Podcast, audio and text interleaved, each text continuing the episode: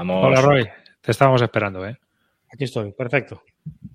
Digo, vamos a darle un poquillo de esto y, y ya le damos. Pues ¿Has es, puesto en es- marcha el generador. Venga, que nos queda un cuarto de hora. Venga.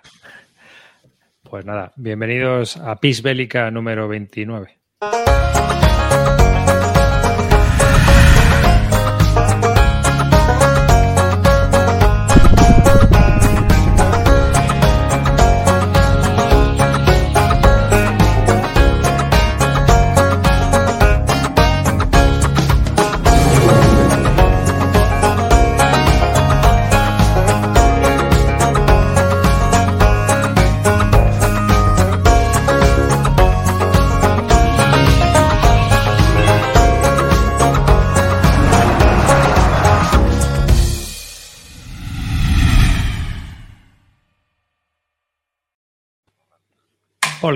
Aquí estamos. Bueno, bienvenidos a este nuevo programa de Bisbélica. Un saludo de quien nos habla, David Arribas. Conmigo tengo a Río. Muy buenas. eh, gracias por estar aquí, aunque haya ya anunciado que me retiraba del tenis. Eh, vengáis a verme en mi nueva faceta profesional. Ya, ya te pareces menos, ¿eh? Sí, no, ya, ya la verdad es que no, pero. Te tienes que afeitar eso. Sí. Venga, dale, Calino. Buenas, chavales. Venga, ya estamos. Otro día más. Para adelante. Y por supuesto, Celacanto, antes de que se le vaya la luz. Sí, aquí estoy con ánimos renovados. Tengo tanta energía que podría hacer un programa número 100. en pijama, ¿no? Bueno, pues nada, bienvenidos a todos. Hoy tenemos un sorteo especial gracias a Río Salido, patrocinado por Ediciones Río, Santa Cruz 1793. eh, En inglés. En inglés, claro. pues, Sí. Yo también tengo una copia en inglés, pero vamos, lo único que cambia es el reglamento, ¿eh? Sí, descargas sí. el reglamento y ya está. Sí, sí, no. La verdad es que podían, o sea, si podían haberlo hecho dual, meten el reglamento en inglés y en español y punto. ¿No tienen las cartas texto un poquito o algo así? Hojas de Mm, ayuda o algo así. Yo creo que no. No, pero creo que vienen, o sea, vienen en los dos idiomas. Las cartas que traen texto son duales, me parece. Yo juraría que no hay texto, que es todo con los iconos de los dados. Las y- de jugar son iconos. Sí. Así que bueno. Y bueno, pues nada, un saludo a toda la muchachada flipada y toda la muchachada volada que nos escucha desde Sudamérica, que son un- unos poquillos y allí están. Y hoy comenzamos este programa. Eh, ya sabéis que el sorteo, ojo, es solo para suscriptores, antes de que venga aquí toda la peña de Twitter enojada. Nos, man- yo nos llamé ahí. Clickbait. Clickbait, clickbait. Así que, pues nada. Y bueno, pues vosotros habéis estado de las Asturlúdicas, contar un poco vuestras impresiones así de ambiente y tal, pero vamos, cinco minutillos, ¿eh? No os paséis que luego se aburre el personal con las historietas de los abuelos de bolletas. Dale tú, Río. Pues guay, la verdad es que a mí son unas jornadas que me encanta. Yo es el tercer año que voy y son muy familiares. Tenemos ahí nuestro pequeño nicho guargamero y pues la verdad es que muy bien. Yo a mí eh, muy recomendable. Si tenéis oportunidad de ir el otro año vais a encontrar un ambiente súper chulo y, y no penséis que allí solo se va a jugar euros y a mover cubitos porque siempre estamos ahí la representación rancia eh, para, para jugar ahí a un montón de cosas. O sea que para mí, la verdad es que súper bien. Más de lo mismo. Eh, son la leche, son eh, para mí lo que ha dicho el Río, las mejores. Eh, dentro de las jornadas, para mí, las únicas que no puedo faltar. Eh, las demás pueden ser, pueden faltar por cualquier motivo. Asturias no faltó ni un solo año. Y curiosa la representación que tiene los Wargames o cómo ha ido evolucionando en Asturias. Empezando con, con dos representantes, entre los que no me incluía, y, cómo ha ido cambiando. Yo creo que ahora no te diría que un 50% juega Wargames, pero, pero por ahí andará, ¿eh? O sea, un volumen muy grande de mesas está jugándose juegos bastante potentes. Pero no era que esto, el tinglado este no estaba montado para que los wargameros, para que los de euros le pagaran el local a los wargameros, una cosa así. Eso es, eso es todos los eventos. En todos los eventos la élite wargamera va subvencionada. Somos los que damos lustre al evento. Tal cual, tal cual. Y ranciedad. Exacto. Lustre y ranciedad. Y puros. Pero sí que y, y, y, se han jugado juegos, por mira, estuvimos Arcais y yo estuvimos jugando una Rancur de PCS, se jugó en grandes campañas de 14 horas que puede daros más, más estocalino, hmm. jugamos un GIS, o sea que no se jugó solo ahí al 300, que también. Sí. ¿Jugasteis al Secret Hitler? Yo hubo, no. hubo, hubo, bueno, no sé, yo lo vi por ahí, yo no jugué, pero sí que hubo y hubo otros de, del estilo, el feed de Kraken, eh, todos esos sí que se jugaron varios. Hubo dos millones de juegos de ese tipo y Y la verdad es que la mitad de la gran mayoría no los conocía. Eran juegos que son todos de roles ocultos que he conocido allí.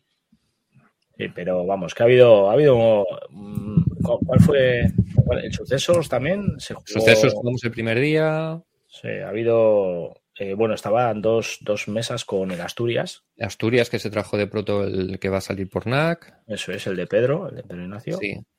Y, y bueno, ha habido, yo creo que pf, un montón, un montón de, de- algún juego, algún juego de bloques también que no conocía.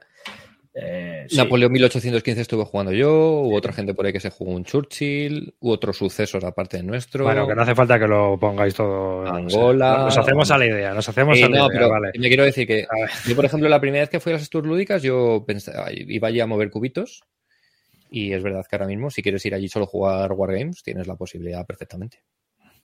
Y luego Sí, también señor. hubo otras jornadas en, en Cádiz, Hmm. las, ¿cómo se llama? Las Palúdica. Pax, Pax, Pax Bélica, Pax. eh, Pax Lúdica. Pax Lúdica, eso Puede es, las que organiza. Sergio de Mesa de Guerra, sí.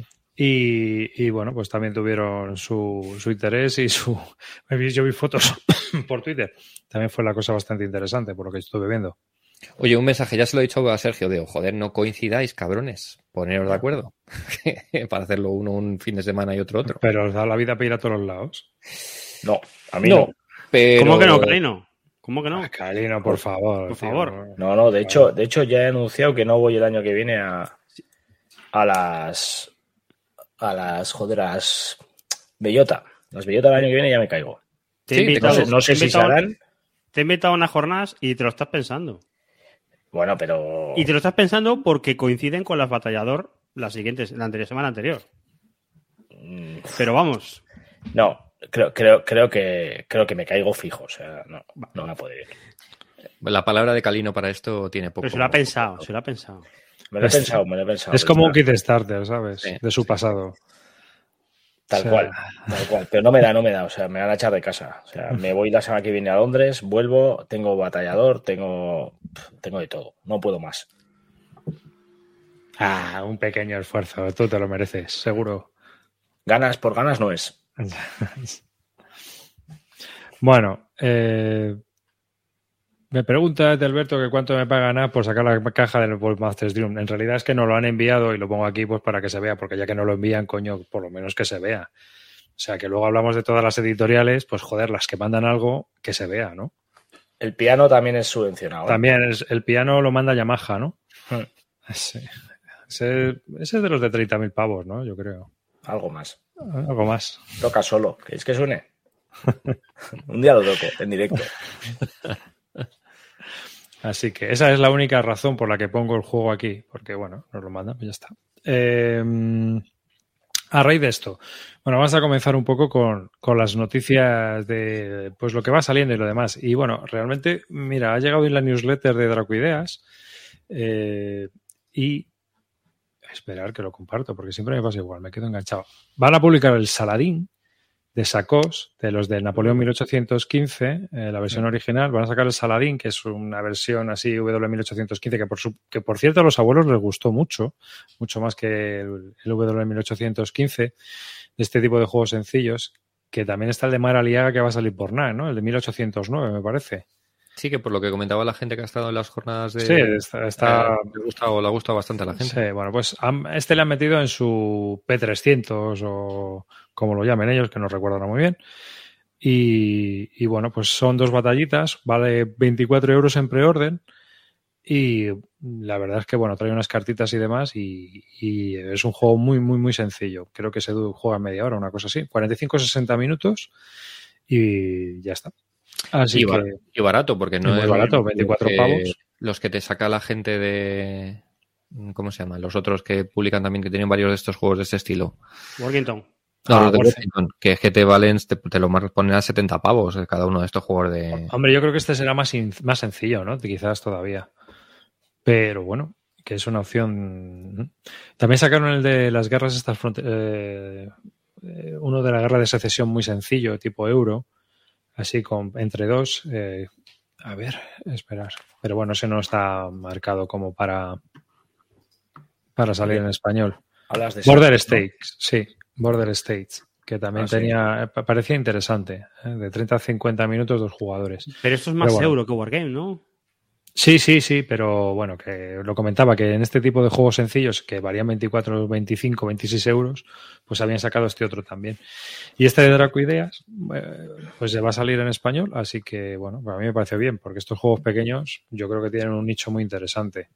Y, y, bueno, aunque sean since- se- sencillotes, sencillotes, bueno, pues se pueden jugar. Es una buena alternativa.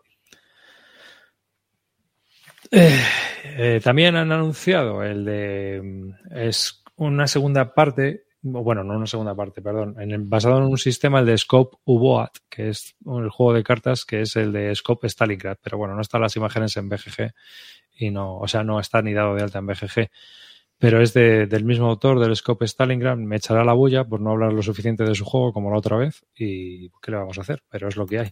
¿Pero tienen, ¿tienen modo novia? No sé si tendrá modo novia o no, pero bueno, no tenemos tampoco mucha más información. Y también de Dracoideas han anunciado que es del mismo de Tristan Hall, que es el tío este que hace juegos de cartas, el de 1066 Hastings y todo eso. Van a sacar el 1815, la batalla de Waterloo. Sí, el juego de cartas, que es un juego de cartas de la batalla de Waterloo. Me imagino que llevará la misma línea que el, que el 1066 o el del asedio de Malta, que también lo sacó Dracoideas. Siempre se casca con los títulos este tío. El otro era Tear to Money Mothers. Este es Scum of the Earth. Sí, aquí están. Así que yo, bueno, el- el- ¿Has los he has visto alguno de estos? Los- yo no, yo no sé jugar, No. los he visto jugar en el Tampoco. club. Juegos muy sencillitos, pero sobre todo lo que me llama la atención es el- la caja gigante para un mazo de cartas. la verdad es que sí. 1815 y Waterloo compiten con las Ardenas en la batalla más recreada. Puede ser, ¿eh? Puede ser. Pero bueno. Y esto es lo que va a sacar las Ideas, que lo he estado bien leyendo hoy. Y bueno, pues a los que le vayan esos jueguecillos de cartas y tal, yo creo que está bastante interesante. Y luego, este que va a salir por Compass Games, y me gustaría que Río, que es fan de la serie, a ver si sabe algo más, el de No Peace Without Honor, la guerra holandesa 1672-1678. Esto es una precuela, ¿no? Del, Sí, entiendo que es. La verdad es que no sé mucho. Es el mismo sistema que el de No Peace Without Spain y el, y el siguiente, que no me acuerdo cómo se llamaba. Que lo- yo la verdad es que solo he jugado al No Peace Without Spain y la verdad es que a los otros no. Al otro juego no, no le he dado. No Peace Without Honor. De Deutsche War y. Y la ¿Cuál verdad es que no este? sé, no sé mucho más. Pues es que no hay muchos más. O sea, no es un juego, el No Peace Without Spain es un juego que sí me gusta. La gente se queja de que es un poco, un poco lento, eh, que los asedios son muy pesados y tal, pero no sé, a mí me parece que tiene... El de la guerra de los nueve años, ¿es? El Uno. También. Ah, La aquí guerra de la. Gran Alianza, 1688-1697. Y la guerra de Pragmática, la guerra de la sucesión austríaca, 1741-1748. O sea que llevan cuatro juegos en la serie. Eh, Río, ¿pero estos son CDGs? Sí. el No Peace Without Spain es un CDG. Bueno, a ver, realmente no es un CDG al uso porque las cartas que robas lo único que tienen es un número de operaciones. No hay eventos. Hay un mazo de eventos, pero simplemente cuando empieza el turno se saca un evento, ¿vale? Para cada uno de los bandos. Y luego tú simplemente robas, es más como los de como los de Columbia de bloques, ¿no? Tú robas y robas una mano con cartas de dos, tres o cuatro puntos. Y Es luego el sencillote, ¿no? Sí, eh, bueno, sí. A ver, no. Tiene su cosilla, pero es un juego que se aprende a jugar muy rápido. Y luego lo que pasa que, bueno, pues lo, que representa, por ejemplo, los, los asedios, pues son muy largos y alguna vez esta sensación de ser un poco trabado, pero yo he jugado tres o cuatro partidas al No Peace Without Spain y a mí sí me ha gustado. A mí me parece un juego chulo. El resto no lo sé porque no, no me ha dado por, por porque me llamaba un poco este por el tema de la, de la guerra de sucesión española y que te puedes dar de ahí en España y que viene, viene Mambrú. Hmm. Y bueno, está bien, está chulo. Pues sale Bueno. ahora este. Y luego tenemos también eh, la segunda edición del Pacific Tide, que yo, Gregory Emil Smith, pues tiene ya tres juegos de esta serie. Uno de la guerra en el este, en la Segunda Guerra Mundial, otro de la guerra en el Pacífico y otro de la Primera Guerra Mundial. Esta es la segunda edición del Pacific Tide, que fue el segundo de la serie, y esta vez viene ya con mapa montado y bueno, pues trae unos mejores componentes y y en general, pues una mejor apariencia. Tú este lo jugaste y lo pusiste a parir, ¿no? No, no, no, no es que lo puse en ser a parir. A ver, a mí me parece que el juego está bien hecho, pero el tema está en que al final todo se decide en 1942 en una isla en el centro del Pacífico. O sea, tienes tu Midway. Y una vez que se ha producido eso, si el japonés no consigue pegarle el palo al americano, pues empieza la larga agonía hasta que termina. ¿no? Es un poco lo que pasa. Eh, vamos, que te cuenta un poco la historia tal y como fue. O sea que. Eh, pero el sistema está interesante. Tienes un sistema que te van dando cartas cada año y luego te dan las del siguiente año, por decirlo. O sea, te dan, por ejemplo, las del año 43 y a la vez tienes unos puntos con los que comprar cartas que ya has jugado. Entonces te, vas como construyendo el mazo cada, cada ronda, que es un año juegas el año completo jugando cartas y luego, pues otra vez, vuelta a empezar. Robas las cartas del siguiente año y seleccionas las cartas de los años anteriores que puedas comprar. Y así, hasta que acaba el juego. Y bueno, está bien. Pero es una buena señal, ¿no? ¿Cuál es la pega, eh, Roy? Pues la pega está en que son 60 pavos un juego que tenía que costar 40. ¿Sabes? Esa es la pega. Si costara 40 o 45, pues te diría yo, oye, pues no está nada mal. Pero hostia, que para lo que vale, pues ya. ponemos en un precio que, dices, pues chico. Es que por 60 te compras un. Otro. Bueno, un Imperator Sun casi. Cada día menos, ¿eh? una rasura. Cada día por 60 pavos te compran menos cosas. Nada, menos cosas, pero, pero cada vez tienes que seleccionar más. Sí. Estamos de acuerdo. Y aparte de que tenemos, tenemos unas colecciones cada vez más grandes. Entonces. me ha sonado ver estos días que ha salido, no sé, el precio del. Creo que presentaron en las jornadas estas de Cádiz ya la, copia impresa del de Simonich de que Sakanak. El Holanda 44. El Holanda 44. Y del Brotherhood Unity me parece que salen por 60 pavos o algo así. O sea que. Está muy bien. Son precios muy. Claro, que está muy bien. Ese, precio a mí me parece muy razonable para todo lo que va a traer ese juego. Claro. Sí.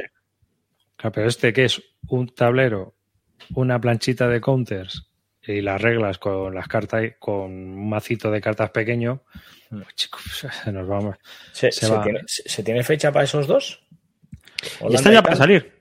Están para salir, creo. ¿eh? Casi para salir. En unas jornadas hace poco se vio las copias de. Son las copias de, prueba.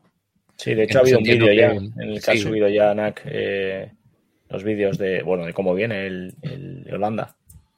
Lo que pasa es que no sé, como el tema este de transporte está siempre tan raro, la logística, no sé, pero, bueno, ya el, juego lo deben de tener ya terminado. Mm. Pero bueno, Pacific Tide me sorprende que lo reimpriman. Eso quiere decir que el juego ha funcionado bien. Sí, el juego ha funcionado, yo creo, ¿eh? Yo creo que el juego ha funcionado. Hay muchas cosas que ha sacado Compass que ni vuelves a saber de eso. Y, mm. y, dicho eso, enlazamos, porque creo que Compass ha puesto en la newsletter que va a sacar una segunda parte del juego este de de las barcas del Pacífico. Ah, el Snell Bots. Que eso es alucinante, porque ese juego salió y tuvo unas críticas pésimas, pero pésimas. Y le han sacado una segunda parte. Yo ya, bueno. Eh, ya sabemos que el criterio de esta gente, por mucho que se nos el criterio, el criterio de Bill Thomas es, el que, es único e inescrutable. Pero sacar una segunda parte de un juego que han puesto a parir. Bueno, igual en Estados Unidos, ¿no? Pero aquí yo las críticas que hubo era gente que lo había jugado y ha dicho, ¿Para qué saquéis esto? Además, feo de cojones también. Y... Feo, difícil de usar, aburrido. Ya. Pues eso es lo que tienes. Bueno, eh, GMT ha anunciado un nuevo P500 que no es ni más ni menos que el segundo título completo de Fighting Formations, la 29 División de Infantería que es la infantería americana que luchó en Normandía y bueno, pues van a, sacar este juego que lo estaba terminando cuando murió y lo ha terminado Kay Jensen, su mujer y desarrolladora de sus juegos. Entonces, eh, bueno, no se sabe mucho más, aunque sí que se ha oído que va a tener cinco, trae 14 mapas, me parece, y tiene varios escenarios a doble mapa para dar la oportunidad a la gente que quiera desparramarse, que este es el problema de este juego, que la primera mm. versión tenía muchos, muchos escenarios a doble mapa.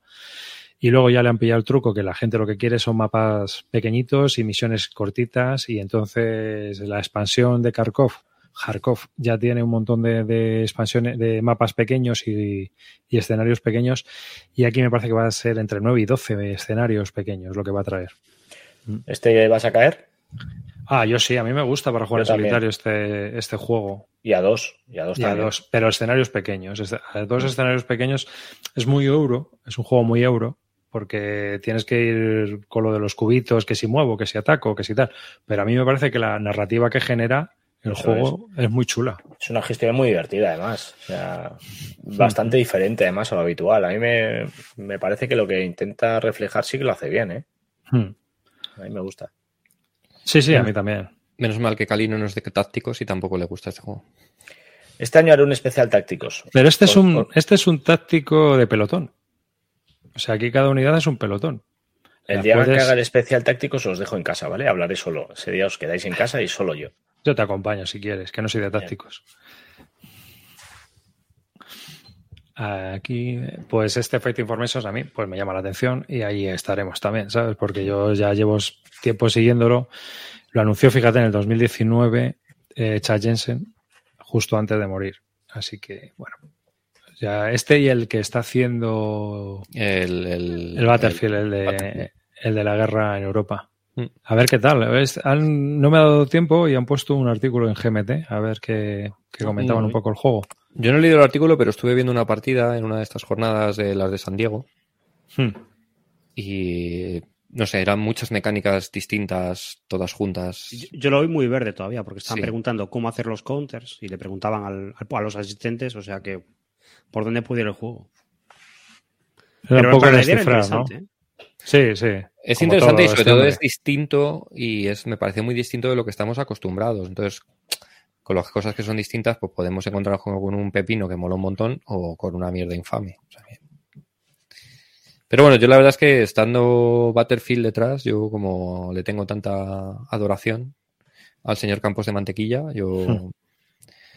sí que a mí me llama ese juego. ¿Tú co- confías? Yo confío, yo confío. Y, anunció un juego con compas, ¿no? Salió también en la newsletter. Es que bueno, no es que, Bat- es Battlefield eh, es curioso porque también saca bastantes juegos con compas. Acaba de sacar el Enemy Action eh, Hardcore. Y luego ha, ha anunciado uno que es unos juegos muy sencillitos. Que salió, salió uno primero de las Ardenas, que era un juego de para iPad. Salió primero Ah, el el, Battle of the Bulge. el Battle of the Bulge, Vale. que luego después hizo la reconversión. Él, él además le contrataron para hacer el, la- el juego digital, para diseñar el juego digital. Y después él hizo la, la versión de tablero. Entonces ha sacado uno nuevo utilizando el mismo sistema. Creo que es de la compañía del Eric, Eric Lee Smith, el de Civil War antiguo, que tiene una compañía de videojuegos y, y había sacado el juego ese. Y ese juego tuvo éxito dentro, de, dentro del mundillo de los videojuegos, aparte de los wargames y de tal, porque funcionaba bien, era divertidillo y tal. Y, e- sacaron este dos, de hecho. eh, Sí, este, este que sacan ahora, ¿de qué temática es? Este, espérate, a ver si lo tengo por aquí. Bueno, Los sacó de- el de la- tú te refieres al de las Ardenas, ¿no? Ese Los de ordenador sacaron dos. Sacaron Battle of the Bulge y Drive from Moscú. Es, Y- es el of Moscú, el que van a sacar ahora nuevo, ¿no? Me parece. No lo Ah, sé si es ese. Eh, sé que luego la- él hizo la conversión del de la batalla de las Ardenas, que lo vendió Compass. Y no sé exactamente ahora cuál es el que, el que saca. No sé si es el equivalente al Drive from Moscú. Mira, yo estoy mirando y sacaron otro también de Desert Fox de Battle, pero eso ya no sé si los hizo Battlefield o no. Ah. No sé, yo jugué al del iPad y a mí me pareció muy sencillito. Para mí, para mi business me parecía muy sencillo. O sea, para el iPad y tal, pues bueno, bien, pero luego, no sé, yo no lo... Para mí no me, no me va para la versión de mesa. Pero para alguien que quiera un juego así de, de área sencillito y tal, pues puede estar bien. Sí, a ver si doy con él, macho. Que es que estoy atascado. Hoy tengo el día tonto. Para variar. Y árboles. El- el- la serie se llama U- eh, WW2 Commander. Sí, es el Marker Garden. Market Garden. Ah, Michael Garden, eso era. Es el Marker Garden. Es esta serie. Y sí, lo que pasa es que son juegos de áreas muy simplones, muy sencillitos. a mí no te creas tú que me convencen mucho. Yo el de mesa no lo he probado, pero probé el de iPad. Sí, yo también, yo también. El de iPad lo jugué.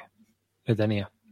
Y bueno, pues no sé. Bueno, Ya, la verdad es que, es verdad para, veces. iPad, para iPad tampoco es que haya gran cosa. O sea que Aquí Para- los que estáis viendo los vídeos ponemos un, un par de ¿Hay, imágenes. hay- hay algún juego bueno para iPad? Hablando de esto. Pues hombre, habrá, pero yo qué sé, es que al final yo en iPad es que me canso mucho jugando estas Ya, cosas. es que yo no he visto nada que implemente el juego y me merezca más la pena. Así como hay algún euro que sí, en, en Wargames no he visto nada que. Mira, anunció GMT ahora la implementación, bueno, que van a sacar por fin el Labyrinth en, en, en Mira. tabletas. el Labyrinth Vale. puede estar bien ahí. El Labyrinth lleva ya bastante tiempo en alfa en, en ordenador. Yo, yo lo jugué ya, bueno, yo que sé, lo mismo lleva tres años que yo lo, lo hace mucho no lo juego, pero lo he jugado en ordenador. Y creo que justo ahora sacan ya, eh, digamos que lo lanzan como que ya no es alfa ni beta, hacen el release y me parece que lo lanzan también eh, para, para iPad. Para Espero que le hayan hecho eh, un tutorial, porque yo cuando lo jugué, El tutorial es malísimo. malísimo. Entonces yo intenté aprender, dije, mira, mejor aprendo por aquí que por leerme las reglas. Pero ni de broma, era en plan de, "Oh, pero, pero esto no es un tutorial, esto es haz lo que quieras, esto es así. Yo, vale. Pero bueno, el Twilight Struggle yo creo que la conversión Eso de sí, Playdeck así. para jugar contra otros, eh, me parece que está, muy bien. está muy Creo bien. que si siguen un poquito esa, Hmm. esa filosofía de ese juego, tienen un buen encaje ahí. Sí, para, para mí la única queja es que yo creo que es un, el Labyrinth, que a mí es un juego que me encanta, a mí me gusta mucho. eh, creo que merecen, me gusta mucho más con la expansión, con la primera expansión que juego base. Y de momento no todo. De momento no, es que han tardado tres años en sacar del alfa al normal, entonces esta gente va lento. Pero si sacaran con la expansión sí me molaría más. Pero el juego, el vanilla, digamos, mm, me da un poco de perezota jugarlo, ¿eh? Vale. Pues luego también, mira, otro que presentó GMT, que es este card driver game nuevo, que es Napoleón en Egipto. Y bueno, pues hay un mapa de playtest aquí muy sencillito, se ve un juego muy, muy, muy, muy sencillo. A mí me ha, me ha sorprendido Joder, porque ya te digo. sí, ¿no? Tiene unos cuantos nesos y ya está, uno- unos cuantos puntos sí, y poco tiene- más. Tiene más pinta de los de cartulina que está sacando Snafu. Es- Bueno, es que esto parece un más de un folio de estos de Decision Games, ¿no? De, Sí, sí, sí. de punto a punto, de los que sale cada por 20 pavos. Pero bueno, aquí el juego este vale por 62 y precio regular 89 pavos. O sea Jodo. que... Espero que venga con 400 cartas, por lo menos. pues yo, yo estuve así mirando por encima y parece que es muy de desgaste. Napoleón empieza con muchas tropas mucho mejores, pero se le van muriendo por el camino. Ah, yo vi los dados esos que estoy Sí, enseñando y dados ahora personalizados. y se me quitaron un poco las ganas. Mira, yo creo que hay, uno, hay una serie de juegos de GMT que salen que son para pillar en las rebajas, no para pillar en el P500. Para que no quedarte sin nada que comprar en las rebajas. Pues, ahí Y este es uno, ¿no? Sí. 30 dados vienen. Es uno de estos de mía. disfrutar ahí tirando dados a saco. Bueno, 10 azules de élite, 5 rojos de tropas em, normales o veteranas, Me 10 verdes normales y los 5 dados hielos mediocres. Me recuerdan un poco a los dados de Hostia, los pero- juegos estos de, de Academy Games. El Sí. 1800, a los juegos, es que no me acuerdo. 1779 y todos estos. Pero de Me verdad es necesario esto. O sea, quiero decir, el que juegue esto va a ser un wargamero. Quiero decir, puedes hacer que sea élite con 4, 5, 6, normal con 5, 6 y, y Ya, pero hay un cuadradito ahí en el élite que a lo mejor significa, yo qué sé qué, más, aparte de un hit. ¿No? Vale. Bueno, pues. Ay, vale. Pero que también vienen de dados normales, ¿eh? de 6 caras, te aviso. Y 100 cartas para jugar. Bueno, mira. Y 15 cubos de espionaje negro. 20, li- 20 standees. Hostia, pues mucho standee para mapa, ¿no? Muerte, a, muerte a los standees. Madre mía. Bueno, este me ha llamado a mí la atención por eso, porque digo, joder, que mapa más pequeño y 90 pavazos. Sí, sí. Ese.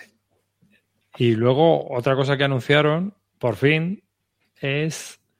A ver si lo puedo sacar aquí. Un segundo. La tercera edición ya de las reglas de Fields of Fire. Venga. Más ni menos. Aquí. Que una de las Eh. cosas que se ha quedado el contenedor ahí parado ha sido el, el de la batalla de las, la expansión de las Ardenas. Que son solo 96 páginas de reglas. el libreto. Ah, Bueno, Hombre, no, yo no he tenido tiempo de verlas. No sé qué tal, eh, si explicarán todo mejor, si, si vendrá todo más. hombre, ya les sí, valdrá, ya un les valdrá con, guay. Con- todo el trabajo que se ha hecho que no estén mejor explicadas sería una cagada. vamos. La gente que comentaba decía que estaba mucho mejor, sobre todo Sí, porque todo tenía más sentido, a ver, estaba más a, pe- a organizado. peor no podía ir. Entonces, no podía ir. Bueno, sí, eh, bueno, te creas, ¿eh? sí, pues no sé. Que te Y luego aparte me parece que para acompañar las reglas han hecho también un libreto bastante gordo Sí. con, con- con ejemplos de juego que también era muy necesario. Hmm. Sí, porque uno de los problemas de este juego que es tan rarito y tan, tan peculiar, que es que necesitas que alguien te abra un poco el camino de cómo leche Sí. se juega esto. Sí. Eh, pero una vez que lo ves, es, dices, joder, pues no es difícil. Pero, joder, hasta que llegas a ese punto, te puedes tirar horas, ¿eh? Tú solo. Ahí Creo que es, creo que es el único juego que cada uno lo juega como le da la puta gana. Sí, eso. Literal, literal. Sí. literal. Además, es lo que hemos y- dicho siempre. Y que este muchas juego- veces, como no, o sea, yo no sé cómo juegas tú, Río, pero yo juego con la ayuda del turno, tío, y voy leyendo cada párrafo porque es que si no me salto algo. Es imposible hacerlo sin eso, ¿eh? Ni Sí, jugando los no, 10 yo- días seguidos. Es verdad que hay algunas veces que ya, mm, cuando ya llevas varias misiones, ya vas un poco rápido, pero Sí, Sí, pero Pero que al final Pero- tienes que, ay, que si no me salto la tirada esta de, de por ejemplo, Sí, la sí. de la de la carta de evento de- del enemigo, esta, que tienes que tirar el HQ. A ver si hay un evento de sí, HQ. la venta chungo. A mí yo lo que me acuerdo, sobre todo, es que acabo con la mesa llena de 400 cosas por todas las ayudas, la hoja de Sí, actividades sí. enemigas, el no sé qué, el no sé cuántos. Sí. Joder, macho, te necesito aquí un- no solo la mesa para poner las putas cartas, sino todos los, los estos adicionales. Pero qué juegazo, eh, chavales, qué juegazo. totalmente. Para mí, junto con Combat, el mejor solitario. No, a mí me parece muy entretenido, ¿eh? muy narrativo, tío. Acaba la partida y puedes contar la historia. Quizá las misiones más rollo sean las de patrulla nocturna. Esa, Sí, las de patrulla que son un poco son rollo, sí. Un coñazo supino porque, bueno, lo que es una patrulla, claro. Pero, pero además que solo te encuentras minas. Pero bueno, pues es lo que hay. Que- Yo lo que tengo ganas es porque no he jugado eh, y espero que venga mejor explicado porque me las leí en su momento y no entendí nada. Es el tema de, sobre todo en el Fears of Fire 2, en la campaña de Vietnam, todo la- la- el tema el del rollo juego. urbano, ¿no? Es El rollo una urbano. locura. No se puede el- jugar. Con lo que trae Es que, no se puede jugar. Claro, es que vienen dos páginas y dices, "Mm, ¿qué mierda es esta? Entonces, Pero ¿no crees que eso fue demasiado ambicioso? Quiero decir, hacer un escenario en las Ardenas, luego otro en Corea, luego otro en Vietnam. ¿No hubiera merecido la pena hacer el juego más, Más corto. más Es corto eh, y mejor bien- explicado? Y haber gastado el dinero ahí en vez de diseñarte unos escenarios urbanos que no va a llegar nadie. Es En- que en- el ver, segundo que era UE, pues Jugué, sí, jugué. A ver, yo, pues al final porque es un juego de autor. Ya. Y el desarrollador yo creo que es hasta el mismo, ¿sabes? Es A ver, a mí-. A mí sí que me parece interesante cuando juegas, por ejemplo, eh, primera, o sea, Segunda Guerra Mundial y luego cambias a Corea y luego cambias a Vietnam, ver las distintas, o sea, sí, la forma de jugar es distinto. Sí, sí. Eh, aunque es el mismo juego, las mismas reglas, pero la forma de jugar es distinto porque los enemigos son distintos, se comportan de una forma distinta. Los alemanes no hacen lo mismo que hacen los chinos, los chinos no hacen lo mismo que hacen los vietnamitas. O, eh, incluso en un no es lo mismo jugar desembarcando que jugar ya Claro. en todo cambia, claro que cambia. Por y ejemplo, y notas en- los cambios. En, en Segunda Guerra Mundial, pues tú vas avanzando y, y, eh, no te va a salir nadie por detrás, pero en Vietnam tienes que dejar por detrás patrullas porque los, los, los Charlies te salen por detrás de las cartas, de donde Mm. va tu línea de ataque. Entonces, Mm. yo creo que está, me parece muy interesante el que veas un poco la sensación de decir, en la misma división, Se eh, enfrentó a cómo se enfrentó a, a- a enemigos distintos y cómo cada enemigo, el Tiene una juego doctrina. te- tiene una doctrina distinta y el juego te lo hace decir, bueno, el alemán no va a hacer lo mismo que el, que el chino. El, Sí. el alemán te va a disparar y cuando se va, se va a retirar. Y el chino lo que va a hacer es apretarte, apretarte y el, y el vietnamita lo que te va a hacer es salirte por todas partes. Entonces, la forma de jugar cada uno de los escenarios yo creo que es bastante interesante eh, cómo se juega. Entonces, a mí sí me da valor eh, ese tipo de cosas. A mí sí me parece interesante. No, no, Pero lo de jugué, eh, yo por lo menos no eh, me parece jugable. Espero que ahora lo hayan, hayan mejorado un poco porque Decían que sí, que le había metido todas las reglas ahí al combate urbano y todo ese rollo.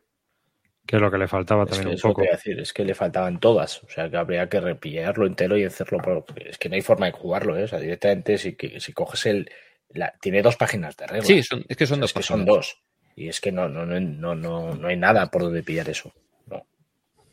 Ah, pues nada. Ahora, ahora viene el de las Ardenas también. Hay, y además hay, por ejemplo, hay, hay gente que ha hecho campaña de de mm, ay, lo diré, Malvinas, por ejemplo. Hmm, Hay una sí. campaña de las Malvinas y, y por ahí. O sea que luego la gente está haciendo. Es que, ¿sabes qué pasa? Que yo creo que es un buen sistema si estuviera bien estructurado y las reglas fueran comprensibles medianamente, sin que hubiera 2.000 preguntas en el foro de la BGG, eh, sin exagerar. Yo creo que es un sistema que es muy adaptable a muchas campañas. O sea, pues, sí, Afganistán, Kuwait, lo que tú quieras. Mogadiscio, no sé. Es que al final puedes hacer un montón de cosas. Entonces yo creo que GMT eh, a lo mejor ha hecho este intento porque la idea es pues que, que más gente, al igual que pasa con Levian Campaign o con los coins, pues diga, pues mira, vamos a publicar ahora las Malvinas o ahora vamos a publicar eh, Irak, yo qué sé. No, Sí, sí, entonces, Es eh, que lo primero por lo que tiene que empezar es por un, por un escenario introductorio. Sí. Porque si tú te coges el, el juego y lo juegas tal cual, es que no hay forma de empezar, porque empiezas directamente Este en el debería haber sido, debería ser un escenario introductorio para decir a la gente, empieza Exacto. por aquí. O algo así. Es que, por ejemplo, el problema del 2, la gente, y eso le pasó, por ejemplo, a Arcades, que se pilló el 2, empezó con el, el 2 Peleliu. y Peleliu no es la mejor forma de aprender el sistema. Claro, Para eso lo está diciendo ahora Fantastic Javi en el, en el chat. Es que lo que pasa en el 2, que lo que pasa es que el 1 está descatalogado, pero es que lo que pasa en el 2 es que desembarcas y el desembarco tiene un montón de reglas y es siempre igual. Y en cambio, Normandía pasan cosas diferentes, el Claro. terreno es diferente, no es siempre playa, bosque, montaña. Pero incluso si estás jugando eh, pues Peleliu, pues igual deberías tener un escenario en el que no empiezas desembarcando. Claro. Coges y, y enseñas a la gente a jugar, pues dentro de la selva si hace falta, pero, pero no le pones el tinglado de tener que mover Somos 25 guardameros. barcos. Empieza por el principio y se acaba por el final. Sí, sí. así Capítulo A. empecé. Así empecé. Y casi desfallezco. Pero estás aquí vivo. Sí, sí. Pero yo creo que casi tenía mejor vosotros, empezar por, yo creo que casi tenía- mejor empezar por Corea que por, que por Peleliu. Sí, sí, sí, también lo creo. Pero te digo, eh, si no estáis vosotros para ayudarme a, a- a desentramar esto y a Line, yo no hubiera jugado este juego. ¿eh? Sí, pero es- no te lo pone fácil el juego. No. Es verdad que luego una vez que ya le- lo entiendes, eh, yo creo que se, o sea, se juega. Yo, la Y regla también es importante la doctrina, ¿eh? Sí, sí, eso es una, lo hemos comentado y además yo mandé ahí en el, en el canal eh, los artículos estos que hay de la C3I, Mm. de explicando cuál es la doctrina americana, de lo de los tres, los tres escuadrones, la V. ese tipo de cosas. Y es verdad que cuando lo implementas en el juego dices, hostia, pues verdad, es que va bien. Que Claro, tiene- es que si no, no hay manera. Sí, sí, sí. Es que si no, no hay manera. Y además tienes ahí un montón de decisiones. ¿A quién pongo en reserva? ¿A quién lanzo? Esta está más agotada. Ahora a ver Las cómo les apoyo. El tema de radios y demás está, está muy logrado, tío. Eh, eh, no, y el tema de la radio y las la esta la, la lo- los humos, los colores. También. No, no me acuerdo cómo se llama. La pirotecnia. La, la pirotecnia. Pirotecnia.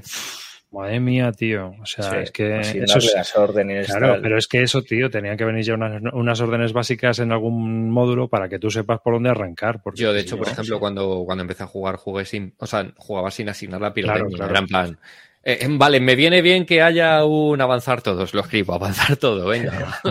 Sí, sí, es lo mejor, ¿eh? Es lo mejor para empezar, es lo mejor. Así que yo creo que, que bueno, que, con la tercera edición de las reglas mejoraremos todos a la hora de jugar. Seguro que te llevas la mano a la cabeza y, ¡buah, tío, esto es así! Yo estoy seguro de que seguirá habiendo muchas situaciones que Hombre. tienes que tirar para adelante porque no van a Por- venir descritas exactamente en las reglas. Porque que es, no un juego que ser. tiene la casuística es tan gigante que es imposible describirlo todo. Que no, que es que si hay una unidad de élite en un búnker que en la cual hay una granada y tiras una granada. Hostia, tú, espera. A ver, ¿hacia dónde está apuntando el búnker y dónde caen las granadas? O sea, cosas así que puede ser un cisco. Pasamos, nos vamos a Europa, que también. Y tenemos la reedición de Triunfé at Marengo. Bueno, reedición, es una reimplementación de Bonaparte at Marengo, del juego de, de Rachel Simmons. Eh, no se han visto fotos ni nada, pero está puntito a puntito, yo creo que de llegar. Ha comentado ya los chicos de Histogame. Así que creo que es Ah. un juego que es de culto esta serie, de culto Mm. total, juegos de muy corte abstracto. Y yo creo que, que va a ser muy bien recibida por, por la comunidad de Wargameros. A mí la gripe sigue siendo, o sea, la movida está en las reglas, que son 12 páginas de reglas y 70 de fact también. Es un poco Fierce of Fire. Ya. Así que no sé. ¿Sabéis si la gente de Histogame ha comprado los derechos de todos los juegos? Del Napoleon que- Triumph y. Creo que van a publicar los tres. Mm. Por lo menos dos. Es que era una pena que cuando le dio el Hamakuko, bueno, Hamakuko, que cuando le se le La puso crisis. la crisis y dijo a tomar por culo que borrara todo y tal. Entonces, bueno, que se recuperen este tipo de cosas es, es muy positivo. Yo no Sí, he jugado no. nunca. ¿Habéis jugado alguna vez alguno de los juegos de. Son complejos, ¿eh? ¿De Histogame? Y son No, no, de- esto que- de los de Rachel Simmons. No. El Napoleon's Triumph o alguno de estos. De hecho, el Ninguno. Napoleon's Triumph yo creo que debe estar de los, en la lista de, si ordenas la BGG por juegos de guerra, está de los primeros, ¿eh? Está Sí, muy, muy, es muy, muy, bien muy de culto. Es muy de culto. Pero no hay un dios que lo entienda, ya te lo digo yo, ¿eh? Dudo yo no que haya mucha gente que juegue bien, ¿eh? Yo dudo que haya gente que, que juegue, que crea que. O sea, creo que va a haber mucha gente que juega ese juego y juega mal. Tengo esa impresión, porque. Yo, yo estuve siguiendo todo. el blog, el blog que tenía, que era, la verdad es que era bastante interesante. Y estaba diseñando un juego de Barbarossa y te explicaba un poco todo lo que se iba encontrando y tal, no sé qué. Y el, el blog era interesante. Eh, Ah, sí, sí, el juego era un poco Sí. extravagante, pero bueno. Pero todo lo que contaba era muy interesante. Es más, en el archive, eh, Está la máquina todavía. del tiempo te lo puedes encontrar, o sea que no se ha perdido, está ahí. Así que, bueno, La verdad es que está- yo me alegro mucho que hayan rescatado sus juegos y que lo haya hecho esto Games. Porque es que son unos Sí. juegos que a ellos les pegan mucho a sacar sí, esto. sí, sí. Y, y me Además mola mucho lo- el catálogo que tiene. Tiene un catálogo, catálogo muy raro, pero está muy bien. Hmm. Yo justo esta semana me he jugado un par de Beers in Das Volk, que no es un wargame, pero me he quedado contentísimo diciendo, joder, qué guay está este juego. Hacía mogollón que no lo jugaba. A mí me gusta mucho el Birsin. Es que es un juego muy chulo y aparte es juego. Eso es un A mí juego, cero. ¿no? A mí, es que el, el problema del Birsin yo creo que ¿Por tienes qué? que jugarlo varias veces hasta que te haga clic. Claro, Sí, claro. sí, Las sí. primeras partidas son, ¿qué mierda es esta? O sea, ¿qué cojones es esto? No Pero yo creo que clic. cuando te hace clic, a mí Yo, sí creo que lo he jugado cinco veces. No me ha hecho clic. pues no sé qué te pasa. Pues ya está, Mira, pues ya está. O sea, A mí ya me está, pasó, una, me pasó una cosa con este juego, que cuando empezaba a jugar siempre le daba el bando más fácil al novato, le daba el- la Alemania federal. Y me di cuenta de que no, que hay que darle el más jodido. Que funciona al revés que en el resto de los juegos. Porque en este juego tú, tienes, tú vas muy chuchado. Y hay un momento que tú tienes que decir, voy muy jodido, pero tengo que forzar la máquina para ir aún más jodido para que el otro pete. Y cuando llevas a la Alemania federal, que es más llevadera, tú vas aguantando, aguantando, Más aguantando. relajado. Llega, llega al final y gana el otro. Y tú dices, hostia, es que no aporté lo suficiente. Entonces tienes que jugar con Alemania comunista y sufrir, sufrir, sufrir, sufrir para Ojo poder que jugar lo del bando al principio de este juego salieron un par de estrategias en la que era prácticamente imposible jugar con Federal. Si Claro. el, si el Sí, pero lo cambiaron, ¿eh? Lo a meter, a meter eh, eh, disturbios, disturbios, disturbios, disturbios, no, no podía ganar, era imposible. Pero eso lo han cambiado. Lo cambiaron, me cambiaron cambiar. eh, con las reglas y un despliegue no distinto me parece. y- Hmm.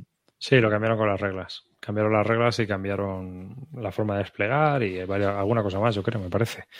Pero lo arreglaron. O sea que tuvo un buen trabajo luego, después de salir al mercado el, el beta tester. ¿Eh? Yo ¿Y creo habéis, que probado, habéis probado el- la versión A4 de este juego? la de Sí, 2 más yo 2 sí. dicen que funciona, ¿no? Sí Dicen que está muy bien. Yo no la, yo la tengo porque ha costado una mierda. Costaba una es que mierda, es, sí. es el típico juego que nunca voy a jugar, porque necesitas. Es un juego en el que son cuatro bandos, son a, a Estados Unidos y la- la- los federales y los comunistas y la URSS. Y el tema es que solo gana uno. Y como este juego es muy de Kim Mainken, entonces es el rollo de que o los cuatro saben jugar de verdad a este juego, o el juego es una mierda, porque va a hacer uno así, y en el momento que gana un bando, gana el mejor de los otros del, del bando. Entonces, Exacto.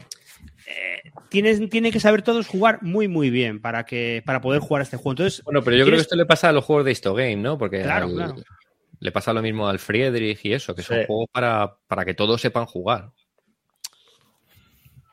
Sí, Sí. pero en el Friedrich lo que pasa es que hay uno que lleva el peso de la partida, que es el prusiano, y los demás van todos contra él. Y hombre, los otros tienen que saber jugar, pero el prusiano lo pasa, lo pasa muy mal. muy mal. Hmm. Y tiene que saber jugar de verdad. Y aquí lo que pasa es que tienes que. Yo es que no- nunca lo voy a jugar porque necesito haber jugado una persona a este juego con otras tres más y que los cuatro sepamos jugar. Y entonces decimos, vamos a quedar y vamos a jugar a esto. Pero Hmm. requiere mucha preparación. Hmm. Sí, yo también, opino igual que tú, que son juegos difíciles de sacar, porque hay que saber jugar. Eso, encima te tiene que gustar. Quedé con un amigo a jugarlo. eh, quedamos allí en su casa, tal, no sé qué, se lo explico, tal, y en el primer turno, victoria. victoria inmediata. Fue como, pero puta mierda de juego es esta. Alberto, que ha ganado el campeonato de Fietris este año. Sí, Sí. el café este. Sí, sí, sí. Me lo contó Alberto enhorabuena. en el camino de vuelta esas turnitas. Enhorabuena. Joder, Alberto también ha Que, sido que campeón. seguimos, ¿no? seguimos las aventuras en el blog. Yo soy muy fan de, de cuando Sí. nos pone los artículos de, de Friedrich y tal para leerlos. Y joder, está guay. Enhorabuena, Alberto. Sí, ojo, Alberto- ojo, ojo, ojo de Alberto, que Alberto ganó y al año siguiente quedó último, ¿eh? Bueno, MMP eh, me sorprendió con un Warriors of England, que es Oh. una versión de Warriors of God, pero para la Guerra de las Rosas. A mí lo que me ha sorprendido es que salga a 44 euros. Eso no es de MMP. 44 dólares. Hombre, porque el juego es el típico de. Bueno, sale el 60 si no es en preorden, ¿eh? Ojo, Vale. ojo. Que luego llegará aquí por 70. Bueno, ahora con el cambio que hay, sí. Pero, en fin, eh, lleva la misma mecánica que Warriors of God o que Warriors of Japan, pero la Guerra de las Rosas. Así que puede estar curiosete también. A mí me ha parecido muy interesante, una vuelta de tuerca muy interesante. Mm. Para mí el problema de esta serie es que son 5 o 6 horas el juego. O sea, para, yo, yo, yo juego a los dos y es que es eso, es que duran mucho, para lo que son. Claro, Ya. claro. Ya. Eh, Esa es, la- eso es lo que me pasa a mí con Warriors of God. A mí me pareció un juego muy guay si durara dos horas o tres, como mucho. Pero cuando llevas cinco horas tirando dados y muriéndose peña, dices, madre mía, tío, esto es un festival que al final. Pequeño inciso, hablando de juegos que son muy largos. En las jornadas se jugó una Angola con el escenario que hay que empieza en el turno 4. Y yo no estaba en la partida, pero me han dicho que, que muy bien, ¿eh? que puede ser una solución para poder jugar en Angola. ¿Pero eso es un escenario oficial o...? tampoco Un escenario que terminaron. salió en un Special Ops. Ah, Tampoco vale. terminaron. O sea No, que... terminaron, pero porque la gente había hecho planes, no sabía lo que era meter en una Angola. Pero bueno, que empiezas en el turno 4, o sea que tranquilo, le puedes estar quitando dos horas de partida, o sea que se te puede quedar a lo mejor la partida en seis. Cinco, bueno, pero ya, lo, ya es manejable en una tarde. Bueno, si tú lo dices. Ya no hay que hacer dos sesiones. A ver, a la Angola le pasa lo mismo, es un juego que está muy bien, pero es que es para echar todo un día. Sí, sí. ¿Quién eran los que iban a sacar el. Angola de la guerra civil? Hombre, MVP. MP también, ¿no? Hmm. alguien como tú que está ahora en Londres, ahora en Boston, tío, pues. Pues sí, pero los demás, ¿sabes? Hostia, macho. Yo me la primera deseo. Para tener una tarde libre, imagínate. Para tener todo el día.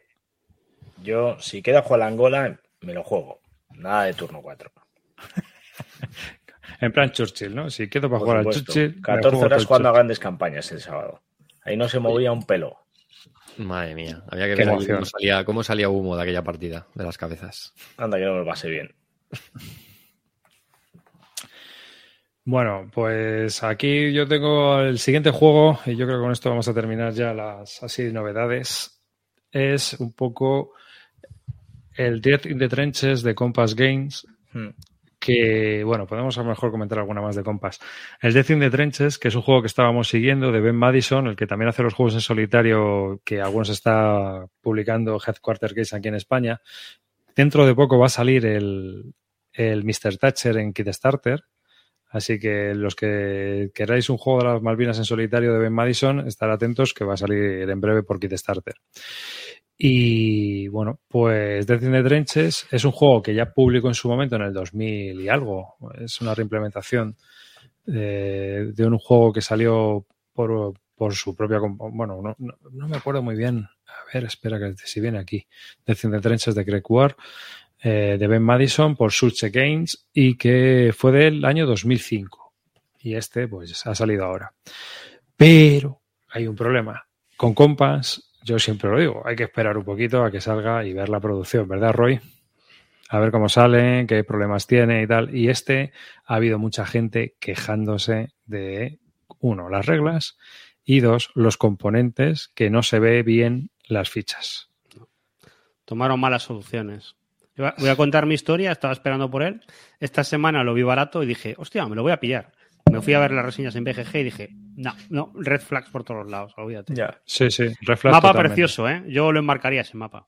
Precioso, Mm. pero... Eres un experto en comparte broza por el mapa precioso, ¿eh?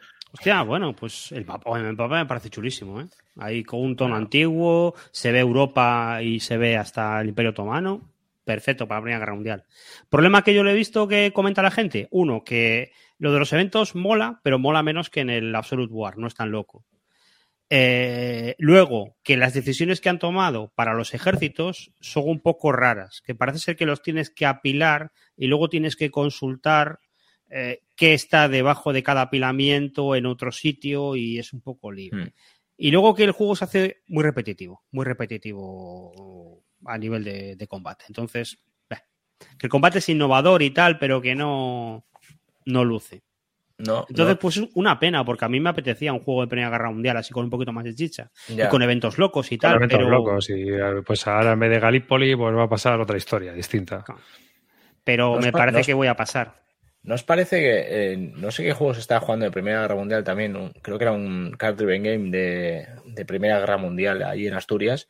Y ¿no os parece que veis un mapa de Primera Guerra Mundial y ya sabéis que se está jugando sin necesidad de saber si es segunda, primera y tal, solo porque tiene tonos pastel y tal? Todos los juegos de Primera Guerra Mundial tienen una iconografía muy, muy similar, independientemente del sistema de juego. Sí, claro. Es verdad que han salido varios. Pero el mapa, que- ¿eh? Ya no os hablo con fichas, ¿eh? os hablo del mapa. Tonos pastel Entre en todos. El Atrition of Soul, este. en The, el que- the lights are going out. Sí, es verdad que Los son dos. todos, tienen ese, ese rollo un poco deprimente de colores Sí. y tal. Y, y ahora viene también en los de Toy Games, Exacto. Downfall of the Empires y Downfall of the Third Rights, Hmm. que ya tiene que estar para llegar, ¿no, Calino? Sí, sí, creo que salían ya en breve. Este año, yo creo que este año están. Pero no sé en ese lo presentaban, o sea que... Bueno, no sé ¿eh? si llegaban para ese, ¿eh? Creo que la idea era llevarlo, pero no sé si están, ¿eh? Para noviembre, ¿ves? No están. Hmm. No sé, hay, hay Cabo Bueno, Palo dice que sí y Revancha dice que para noviembre. O sea que seguramente sea diciembre 2024. No lo tengo ni idea, ¿eh? O sea, yo eh, para ese lo querían llevar. El año pasado tenían las muestras y este año era, la idea, pero no sé, lo- Revancha ya lo marca noviembre y, y no tengo ni idea si llega o no llega. Pero esa fecha, vamos, si no es una semana antes o después. Bueno, también nos pregunta Palafox sobre el US Civil War de Mark Simonich. A ver, qué sé yo. ¿Vas a cagarte en él ya? No, Me voy a echar un café, un cubata mientras tú. no, no, porque, a ver, eh, ese juego ha traído un poco de historia. US Civil War, yo lo he jugado en solitario bastante durante el confinamiento. Y, bueno, eh, problema del US Civil War, que le tengo casca un 5 eh, al loro. el problema del US Civil War es que, a ver, cuando salió, cuando salió, eh, tiene un problema.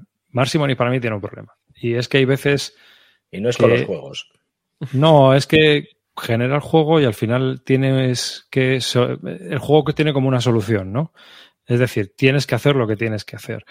Y el tema estaba en que el, el confederado tenía que hacer una panzer, bueno, esto es un poco spoiler, pero que hacía una Panzer División con Lee y, Jackson y tenía que ir a por todas hacia el norte. Eh, si no hacía eso, pues era muy difícil que ganara. Y si lo hacía, era muy fácil que la Unión cascara. Porque este juego tiene una peculiaridad y es que cada turno que pasa, la Unión se ve forzada a tener X puntos de victoria y si no los tiene, ha perdido. ¿Eh? Porque no lleva el ritmo que lleva de Mm. conquista que debería. Entonces la Unión se ve siempre muy presionada. Sacaron una segunda edición de las reglas que era un poco explicar casi todo. No había muchos cambios, pero sí que explicaban un poco mejor. La gente se quejó mucho de la primera edición de las reglas. Tampoco las vi yo muy problemáticas. ¿eh? Sí que es cierto que las segundas tienen una mejor redacción, pero las con las primeras se podía jugar perfectamente. Pero lo cierto es que han sacado ahora una tercera edición de las reglas. A mí me parece, según lo he leído, yo, yo me miré las reglas para ver si cambiaban cosas que yo creía que debían ser interesantes.